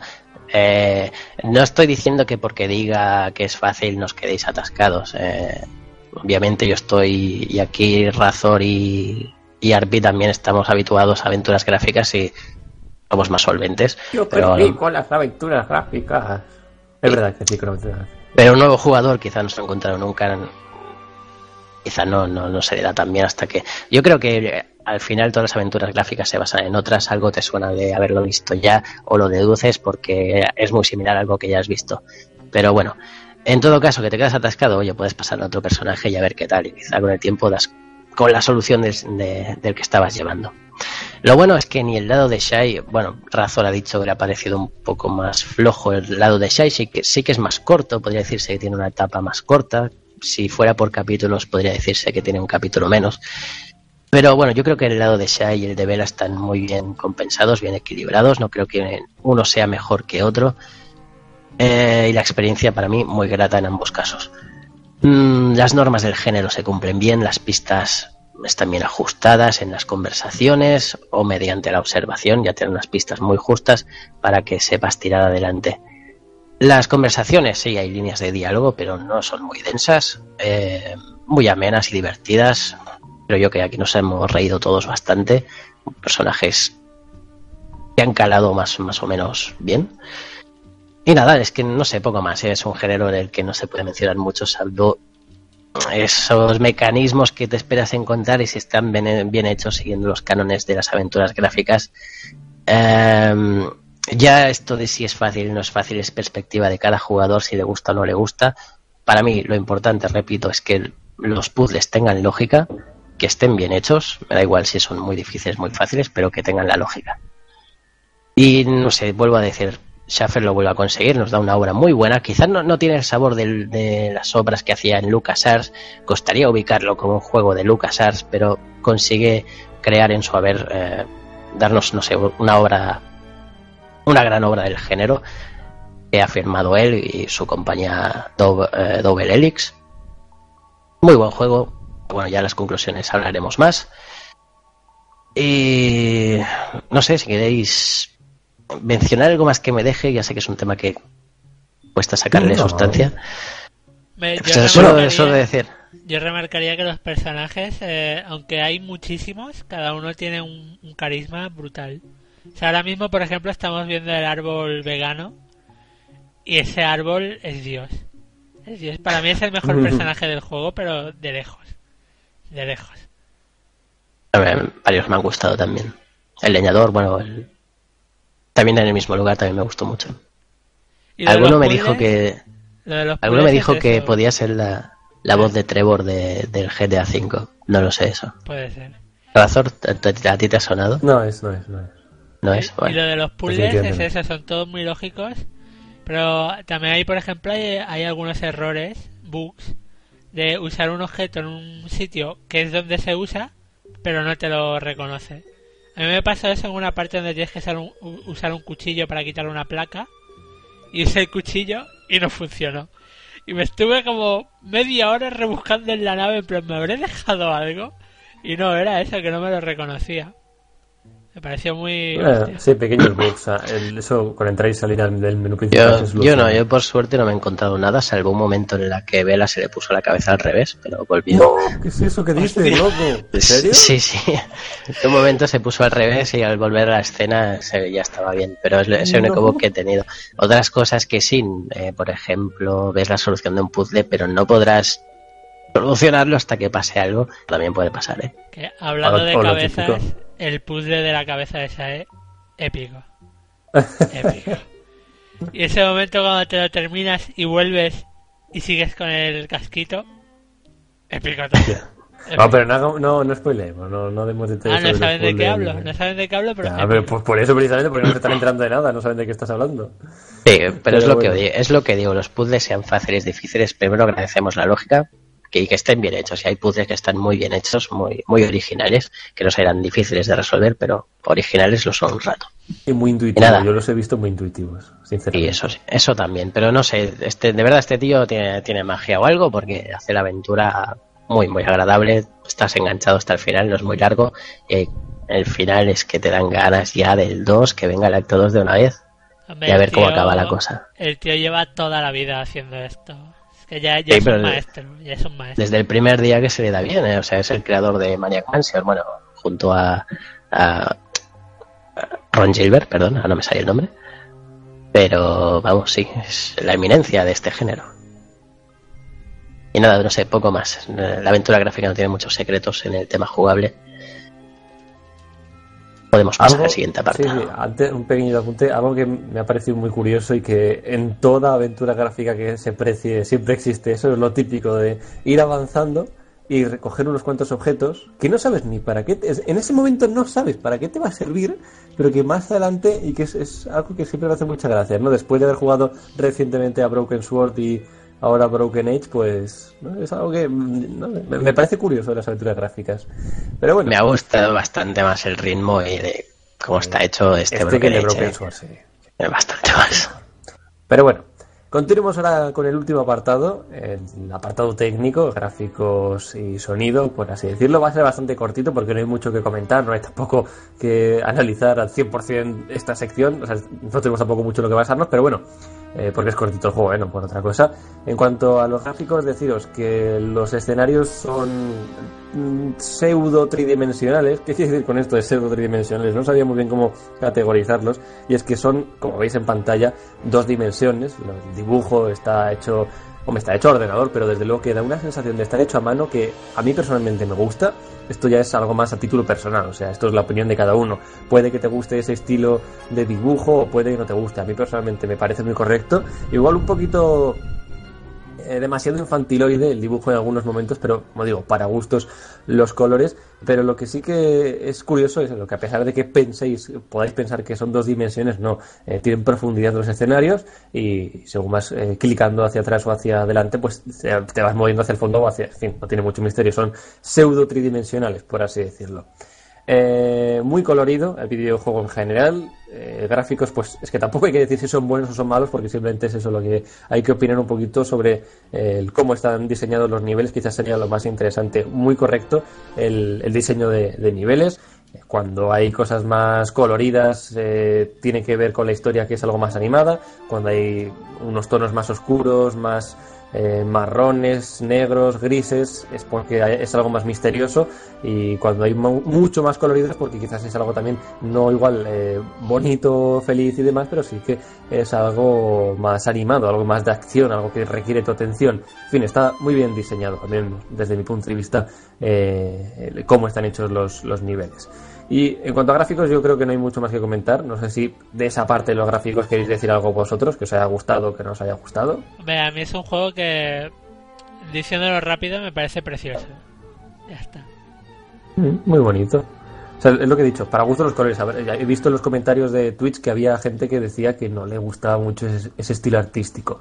Bueno, pues, como digo, es una opinión. que Es que en este caso de juegos no puedes buscar el Unreal Engine o el Fox Engine Ya, o el. CryEngine. No, no hay motor en que destacar ni calidad gráfica. Es el diseño en sí lo que destaca. Es diseño peculiar. Todos parecen, yo que sé, muñecos de trapo. Todos molan, todos molan menos el revisor del tren, que es muy creepy. Es muy creepy. es muy creepy. Un poquito más rollete. Pero bueno, lo dicho, en cuanto a gráficos no hay mucho más que comentar. Para, yo lo resumiría con lo de para gusto los colores, te gusta o no te gusta, esto es así de simple. Pero en cambio, en cuanto al sonido, ahí yo creo que sí que hay que decantarse por un claro precioso. La banda sonora es muy buena, de hecho me imagino que Arpier la habrá puesto de fondo ahora mismo, la llevaréis Tenemos que escuchando todo el decir rato. que durante todo el análisis eh, lo que habéis estado escuchando es la banda, la banda sonora original del juego. Completa. No, eso acabo de decir. tenemos nivel, tenemos nivel esta temporada. Bien. Bueno, a mí me, gusta mucho. Es, o sea, tanto los niveles en los que hay un poquito más de tensión, de misterio, eh, o quizás otros más animados, la música siempre es acorde con el ánimo, por así decirlo, o el estado anímico que te sugiere el momento del videojuego y muy adecuada. O sea, muy bonita, preciosa. Eh, diría que si tiene algún alguna melodía memorable, hombre, la de inicio sobre todo. La de inicio yo diría que es la más memorable cuando comienza el juego y salen los dos ahí. Pero aparte de eso, en general me ha, gustado mucho. eh, la música, una pasada. No es nada, no es un despliegue de medios, de, no se habrán gastado mucho dinero en ella, pero desde luego que es muy bonita y muy correcta. Y aparte también, ya sabéis que el apartado sonoro no, no únicamente es la música, eh, los efectos de sonido no hay muchos, digamos, porque básicamente, en fin, aparte de ruido de fondo, igual de viento o de cosas de ese tipo, tampoco es que haya mucho que, que decir en torno a ese tema, pero están bien logrados, no hay, eh, no chirría en ningún momento los efectos de sonido, a diferencia de algunos juegos digamos, más caros, como por ejemplo Thief, que en Thief, ay Dios mío, los efectos de sonido que me chirrían los, los oídos ahí. Pero en cambio no, aquí están bastante bien logrados y muy correctos. Y por último, las voces, que como ya os he dicho al comienzo, habían contratado a diferentes personajes famosillos de, de cine para da- dar la voz a, esto a estos personajes. El más conocido es Elijah Wood, que es el protagonista, bueno, sí, el, el Ah, que nadie, lo conoce, nadie lo conoce por ese nombre, Frodo.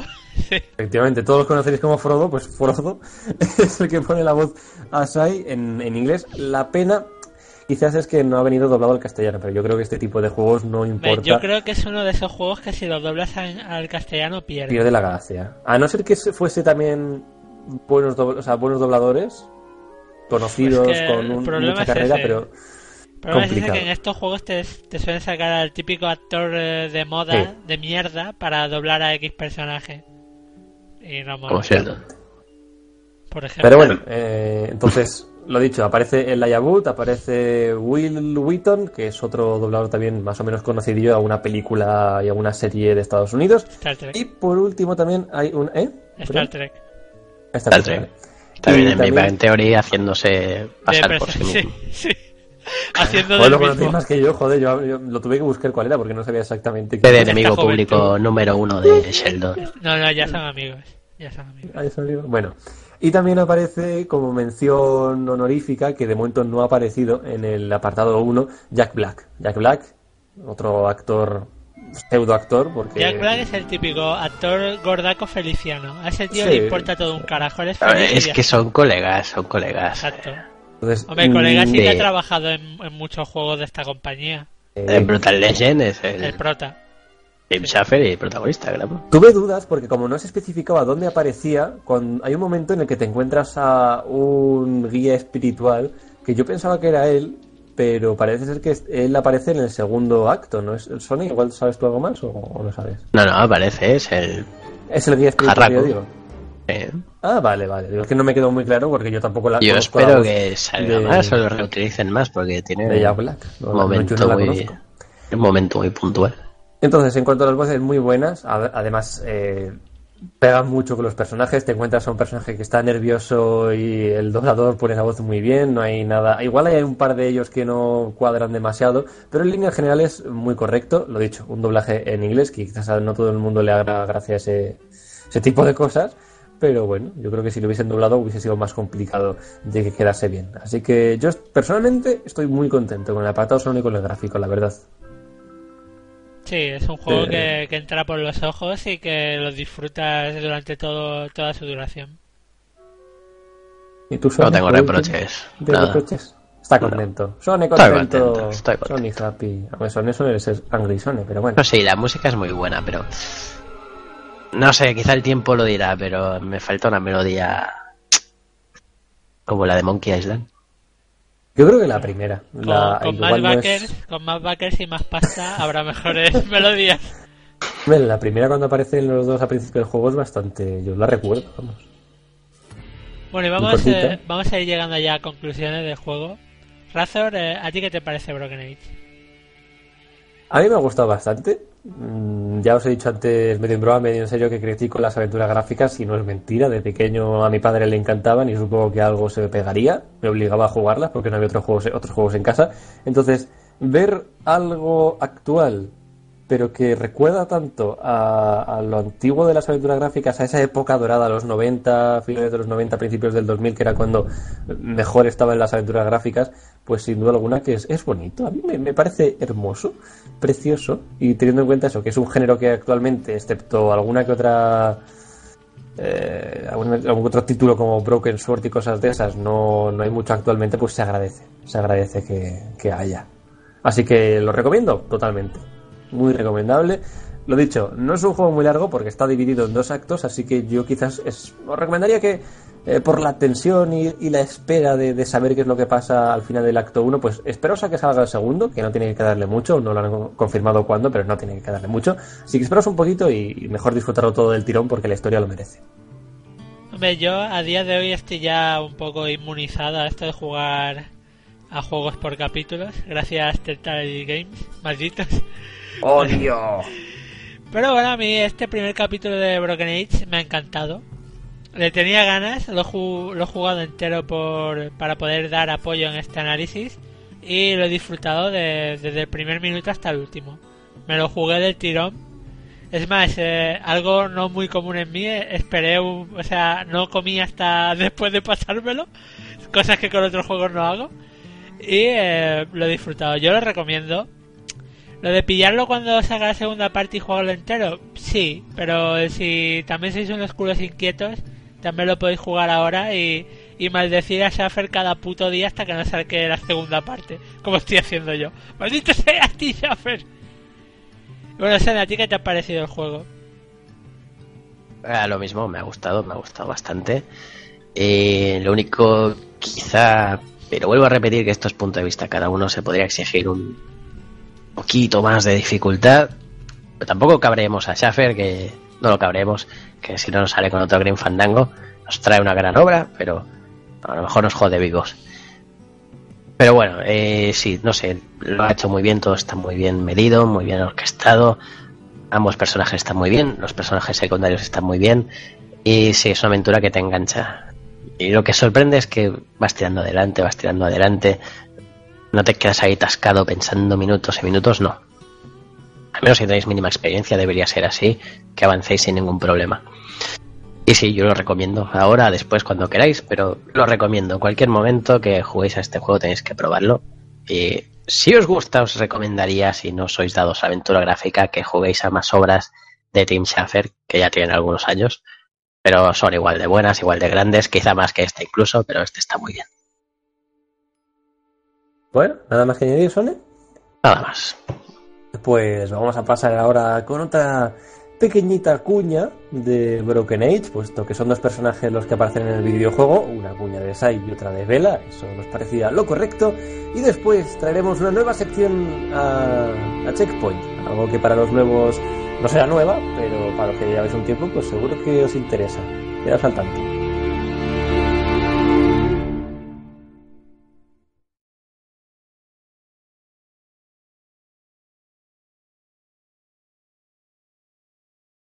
Un precioso día amanece en Vía Sacarosa.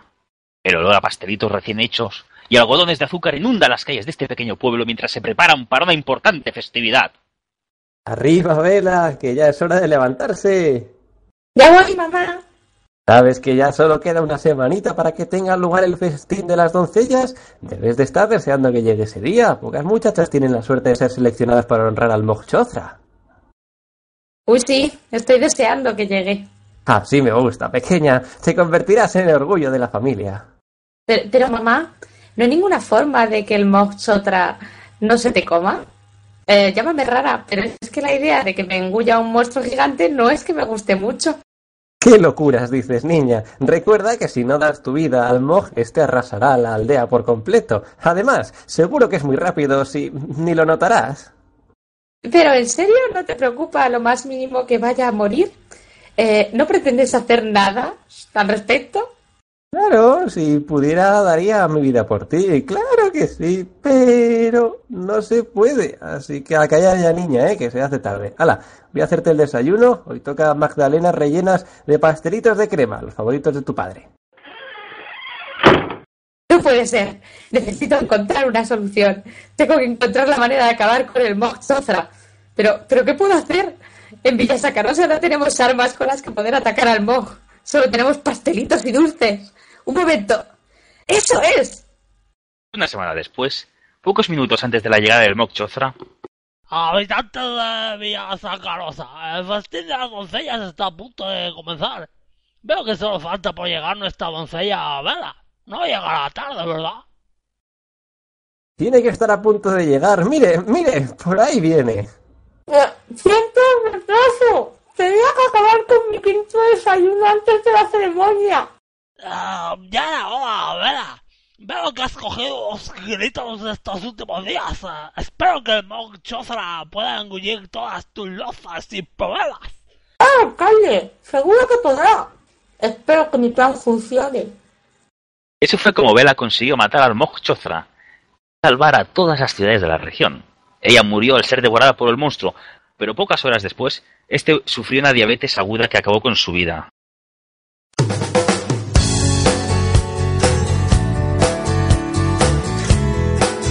Algo pasa con Mary.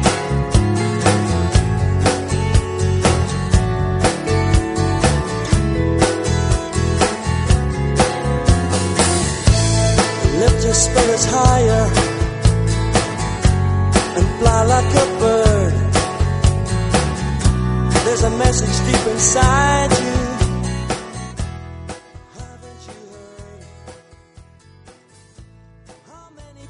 Hola de nuevo. Mm, Bueno, mm, como habéis visto, vamos a estrenar lo que es una nueva sección eh, con un nombre temporal. Ya os informo yo. Algo pasa con Mary. Es, bueno, circunstancial. No hemos dado con la tecla eh, con lo que al título se refiere. Pero que bueno, eh, lo importante en sí es que es, una sección que lo haremos semanalmente, pero eh, tendrá buenos actos de presencia ante la temporada. Esta principalmente va a ser un- una sección que, bueno, será sin pelos en la lengua, ¿vale? Va a ser algo que diremos las cosas tal cual. Eh, va a ser eh, los temas importantes eh, y todas las movidas que haya en, bueno, en lo que es el mundo de los videojuegos. Tanto sea en análisis, noticias o reacciones, no solo del el desarrollo videojuego o noticia en sí, sino de, por ejemplo, quién lo dice. Si, por ejemplo, un día Vandal la lía mucho, pues diremos así con pelos y señales, Vandal la lía. Vamos a dejarnos de polladas y de corporativismos y nos di- dirigiremos, pues bueno, a donde está el medio de la cuestión. Sin cortarnos ni nada. Y entonces, bueno, eh, intentaremos, como siempre, hacerlo un poco cronológico para que vosotros también estéis ahí de una cuenta de lo que hacemos. Y hoy vamos a empezar, pues bueno, con unos cuantos temas, unas cosas que tendréis bastante presentes en vuestra cabeza. Eh, no es que quisiera hacer honor al título, pero bueno, eh, vamos a empezar pues con unos movidotes que ocurrieron pues el título en Mary Station. No es que sean temas que a mí me importen en exceso, eh. en este caso por, por la reacción en general. Pero es el movidote, vamos a dejarlo así, movidote de Rambo y de 10. Eh, Sí, sí. Thief, ¿no? Gracias, Razor, ahí la buena ayuda. La verdad es que yo no los he jugado, ¿eh? Eh, Me, me han pitado los oídos. Me han pitado los oídos. El Rambo mejor no lo juegues. No lo juegues. Eh, no los he jugado y no pienso jugarlos, ¿no? Pero la cosa es que tampoco es que yo tenga un problema con sus notas. Eh, yo me leí ambos análisis, redactor, analista, lo que sea, análisis y puse una nota.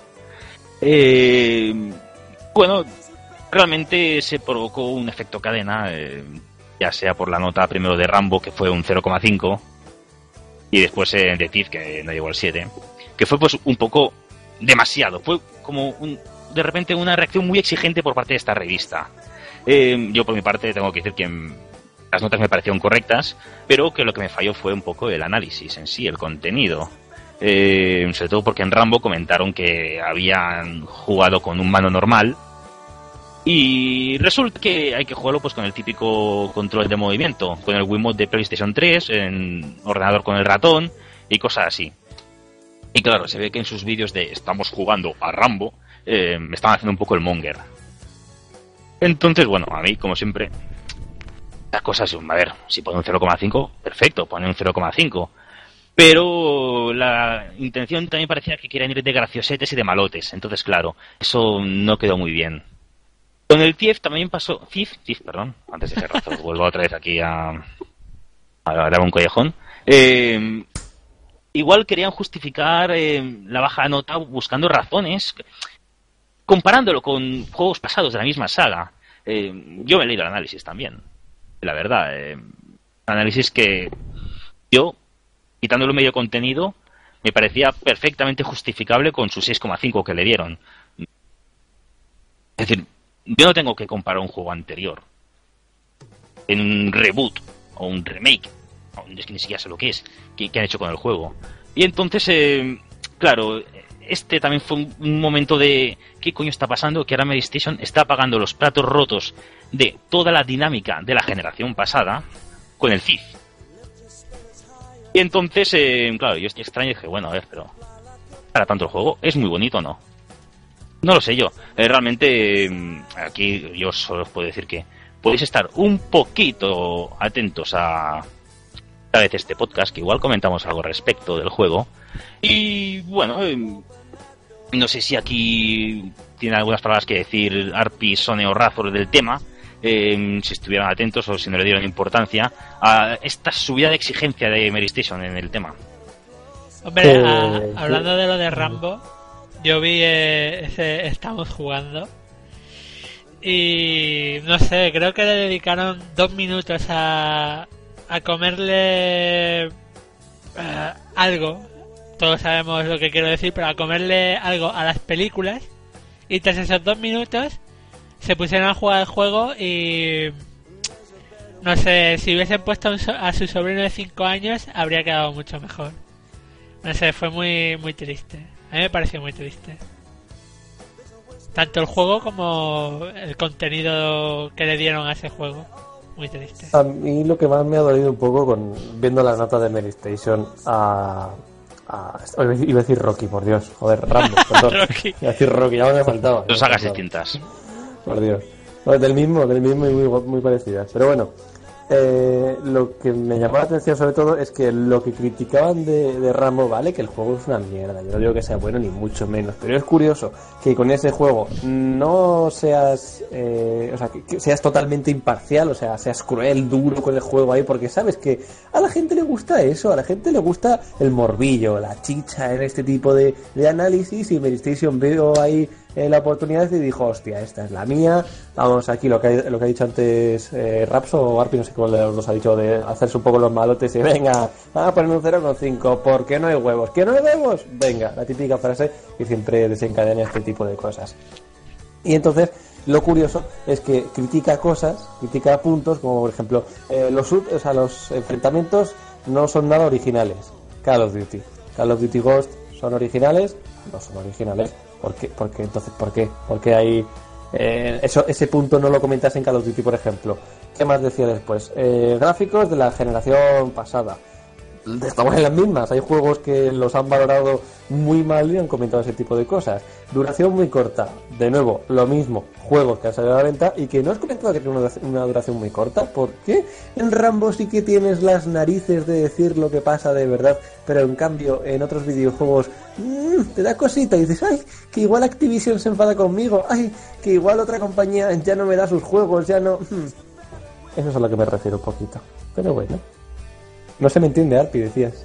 Si hablaba muy rápido. Perdón, perdón. En Navarra somos así. Y eso, Eh, básicamente, Sone, algo ahí rapidico, cosas que comentar. Lo mismo sería, lo, lo mío que diría sería en plan, o sea, sobre el tema CIF, pero podría reservarme el tema llegado el momento. Solo te diré que no entiendo el, el análisis, tú creo que te has referido al contenido, no a la nota, la nota la ves bien, pero yo no sé si está justificado, lo veo completamente contradictorio lo que se decía. Primero es como si se quejara de eh, las ayudas que habían y las facilidades demasiadas y no sé qué. Y luego le dice, luego te cambia el texto te dice, bueno, pero tenemos opciones de que es este nivel de dificultad personalizado, podemos elegir si borrar todas estas ayudas. No entiendo la crítica cuando tienes opciones. No la entiendo.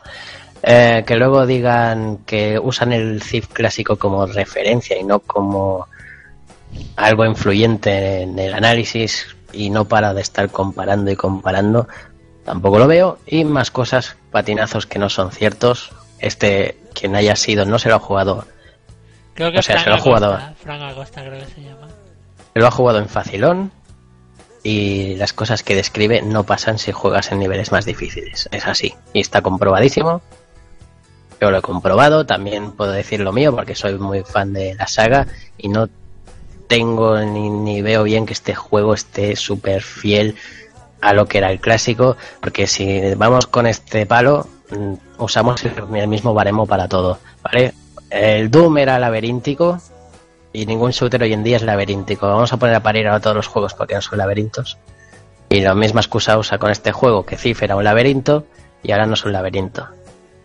Bueno, yo creo que esto, el tema lo podemos ir, el tema de za- zanjarlo aquí y cuando hagamos el análisis del Sí, juego retomamos el tema. Continúa, Sí.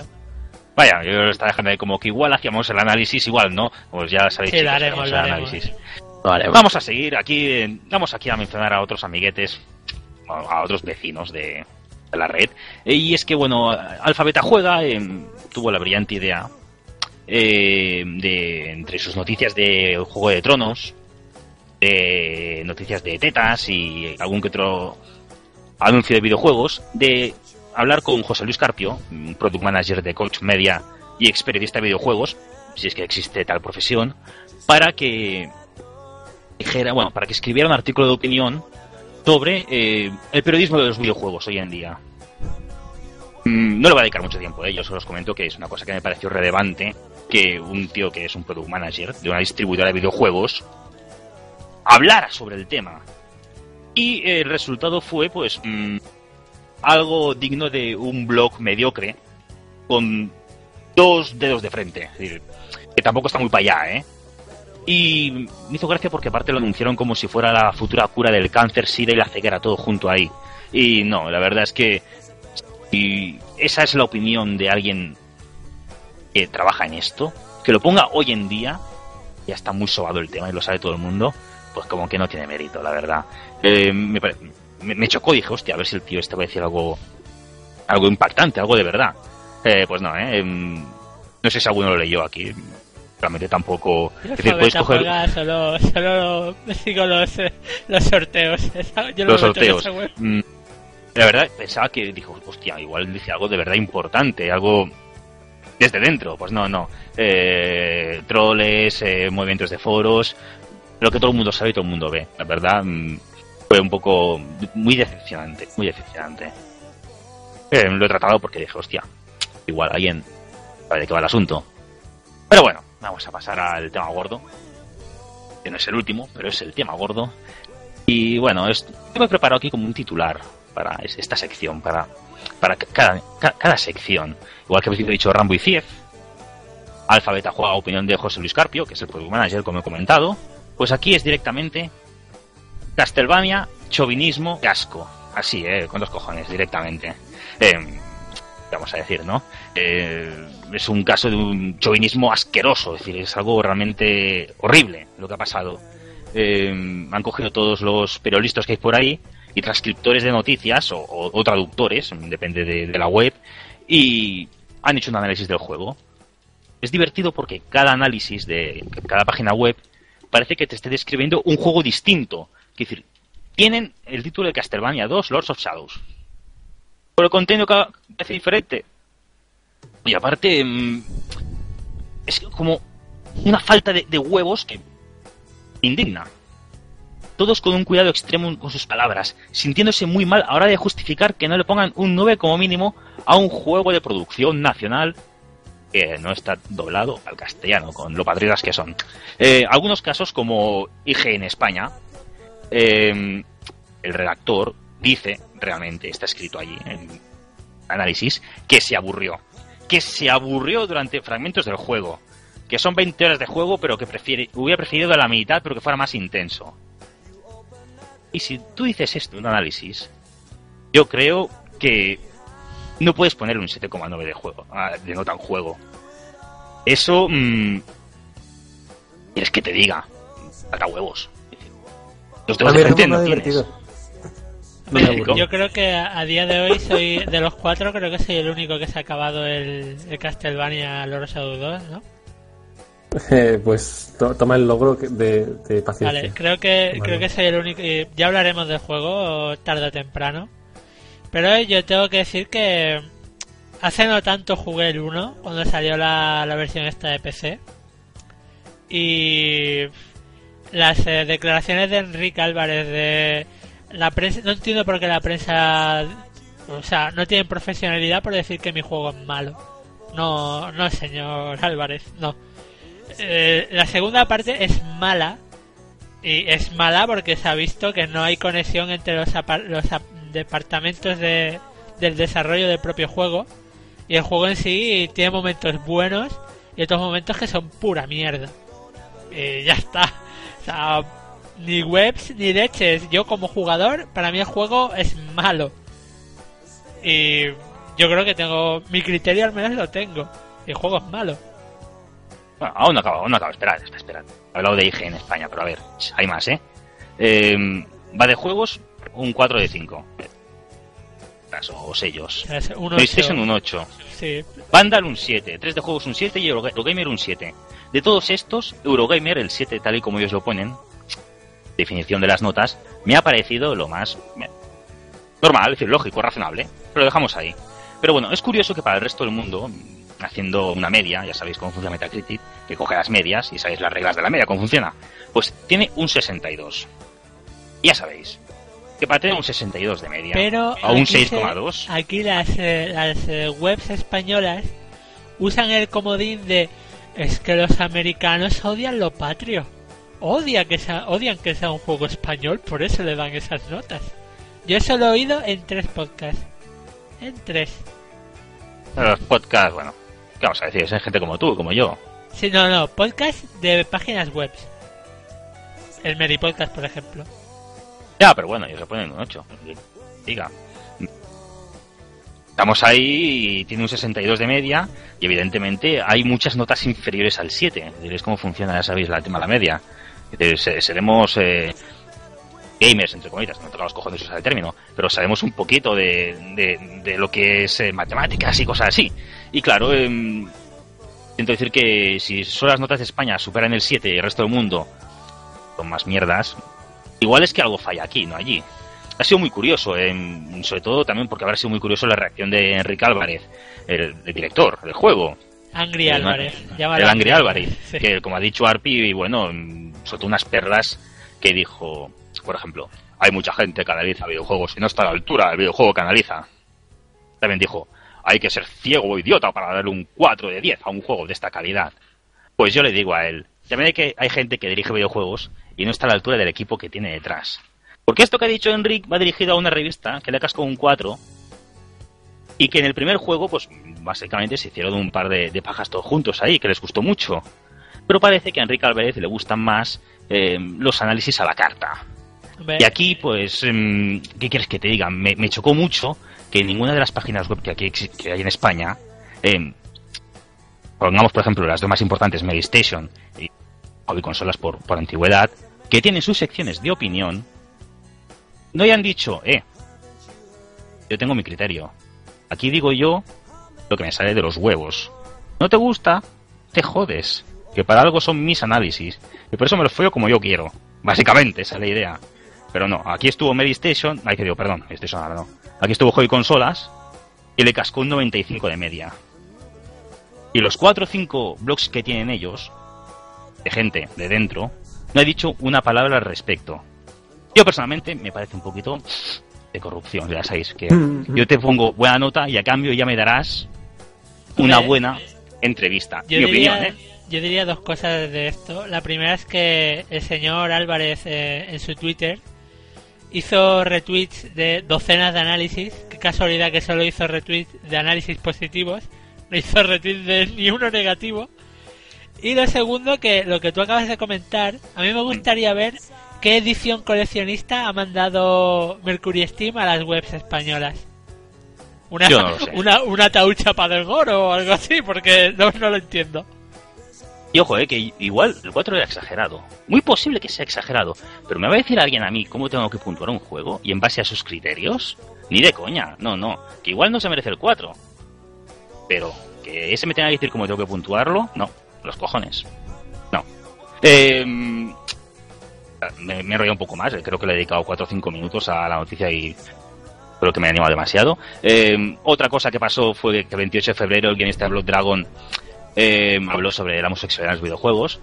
que había miedo de que las desarrolladoras ofrecieran un protagonista homosexual y que entonces por las pocas ventas que causaría no, no, no hay ideas homosexuales en los videojuegos. Pues bueno, en sí la noticia no es relevante, pero en este caso también vinieron los de Medistation y, y olieron la polémica, ¿sabéis? Ahí, eh, como a veces ha dicho Arpi aquí en directo, cerdo trufero, que, lo huelen, pues ahí cogieron, dijeron, aquí hay basura, aquí hay algo mal gusto, pues cogieron y no solo pusieron esta noticia, sino que pusieron dos noticias más al respecto para que el, el cavernícola que tiene en sus foros, el hombre de Cromañón, soltara, escupiera mierda en sus foros y crear esa, es- esa rueda, e- eso que les gusta, de ese movimiento de foros y estar orgullosos de, de sus registros. Eh, a ver, la noticia es esa, eh, no tendría que tener relevancia. Y bueno, y ahora para acabar ya, y para ver que aquí no solo daremos hachazos malos, eh, también somos buenos, eh, seguimos hablando de Mary Station, pero ahora esto, esto es bonito, esto es bonito. Eh, Mary Y hasta Station aquí ha se acabó la conseguido- sección de nombre. ha conseguido el medio millón de registros en su foro. Y eso es una hazaña bastante. Ahora he movido la cabeza como si tuviera alguien al lado para decirles que sí, coño, que es importante, lo han conseguido, está muy bien. Medio millón de registros en su foro. Medio millón de personas o bots se han registrado para poder comentar y leer las cosas internas en Meristation. Desde su existencia, medio millón de personas se han registrado, medio millón de nicks están ahí metidos. Posiblemente, creo que estaba ahí las estadísticas, eh, la mitad ni siquiera ha superado los 100 mensajes, pero eso es lo de menos cuando no tiene su tiempo. No, hubo una estadística que me acuerdo yo que la vi, que era que más de un 90% no pasaban de los 10 mensajes. 90%. No Ya, bueno, claro, es que eso, eso es mucha gente, Igual claro. había un 50.000 uno- personas, ¿eh? un 1% así que tenían más de 10.000, pero eran poquísimos. Claro, es que, es, bueno, sí, son los mismos de siempre los que alimentan su círculo.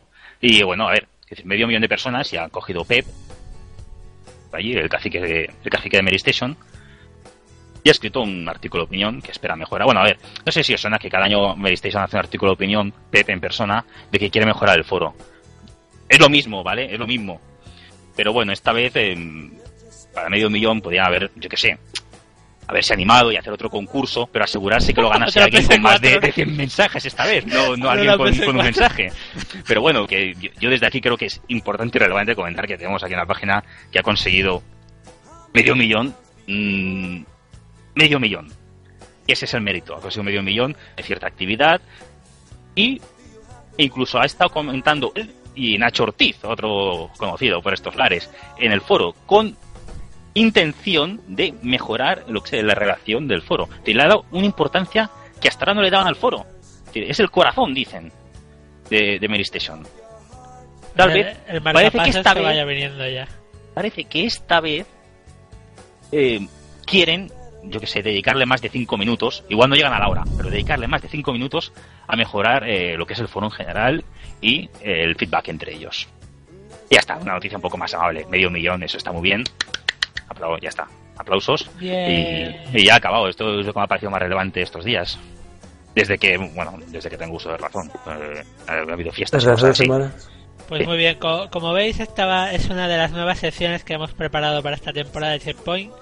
Posiblemente será la sección que nos lleve a todos a la cárcel, quién sabe, pero todo apunta a que sí. Y bueno, va a ser una sección bisemanal, o sea, cada dos semanas.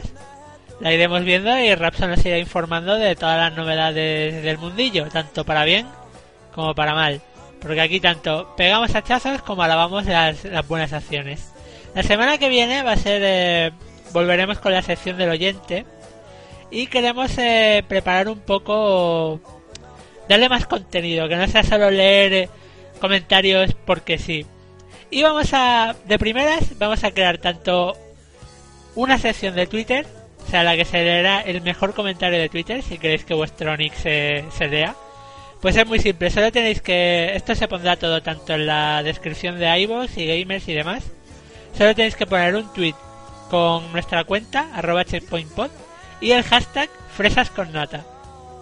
Eso, eso Mm. para empezar. Y luego, eso por un lado. Y en iVoox, eh, podéis también dejar comentarios en iVoox. Y eh, lo suyo sería que crearais una historia hablando de una anécdota en, la- las que el eje central de esa anécdota sean las fresas con nata. Y el mejor comentario lo leeremos la semana que viene. Espero que participéis mucho, porque yo creo que es que va a ser muy épico. Yo os prometo que si participáis mucho con este de fresas con nata, la semana que viene nos vamos a reír como putos locos. Y poco más. Espero que, que os guste y ahora vamos a pasar ya a las despedidas.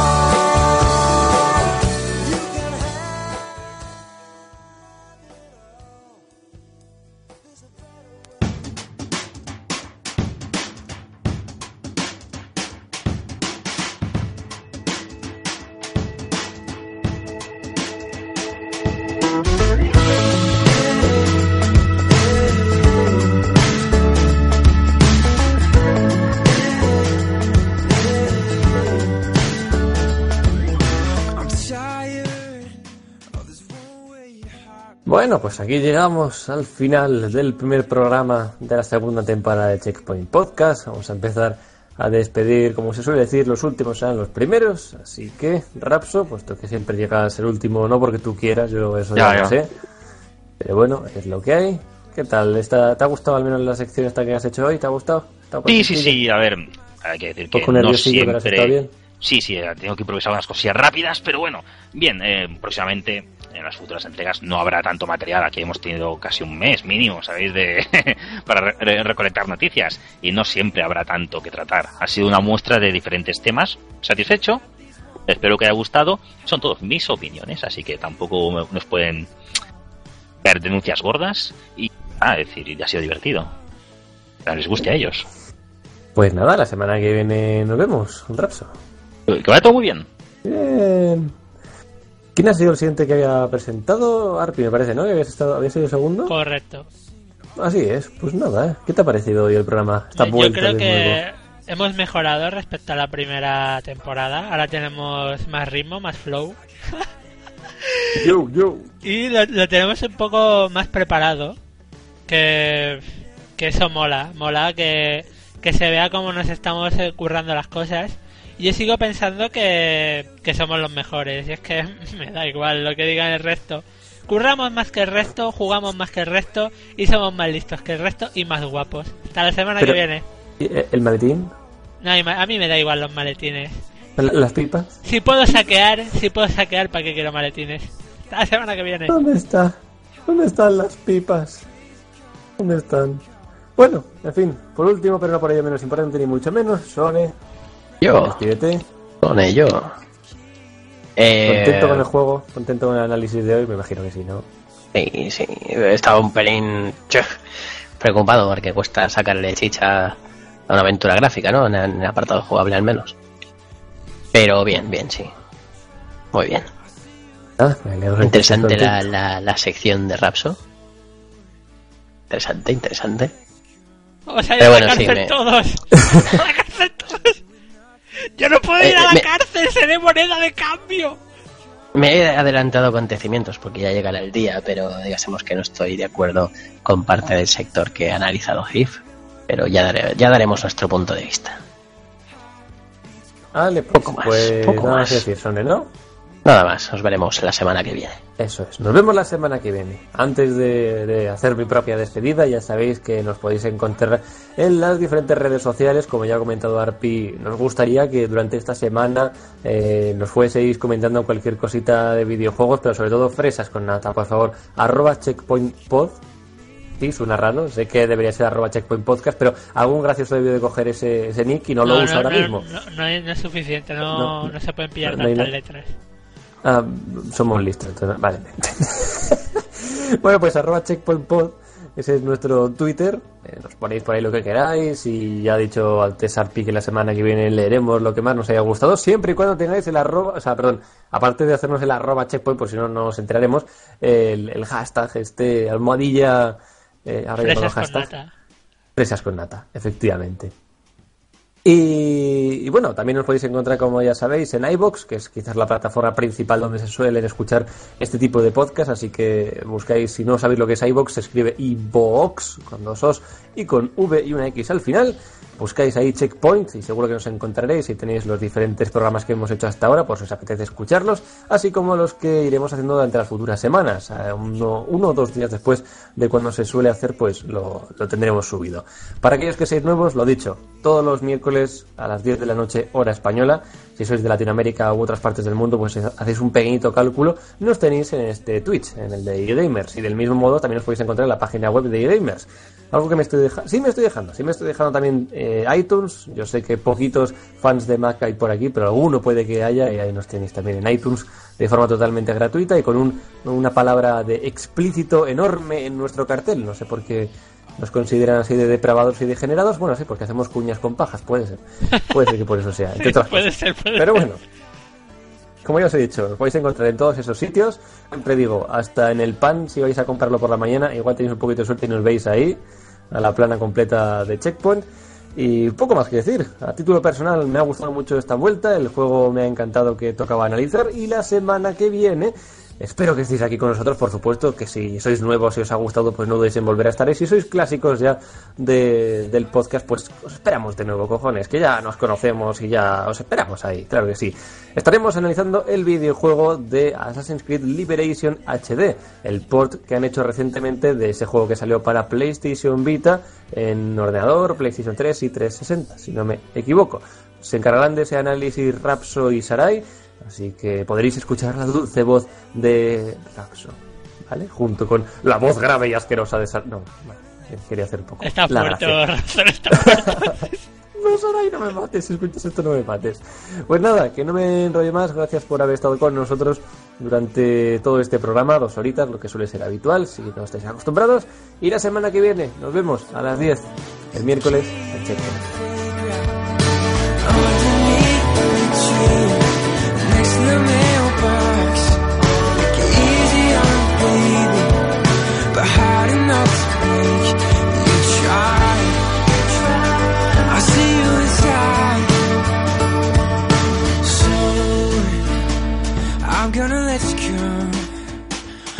All of this wanting has left me with nothing.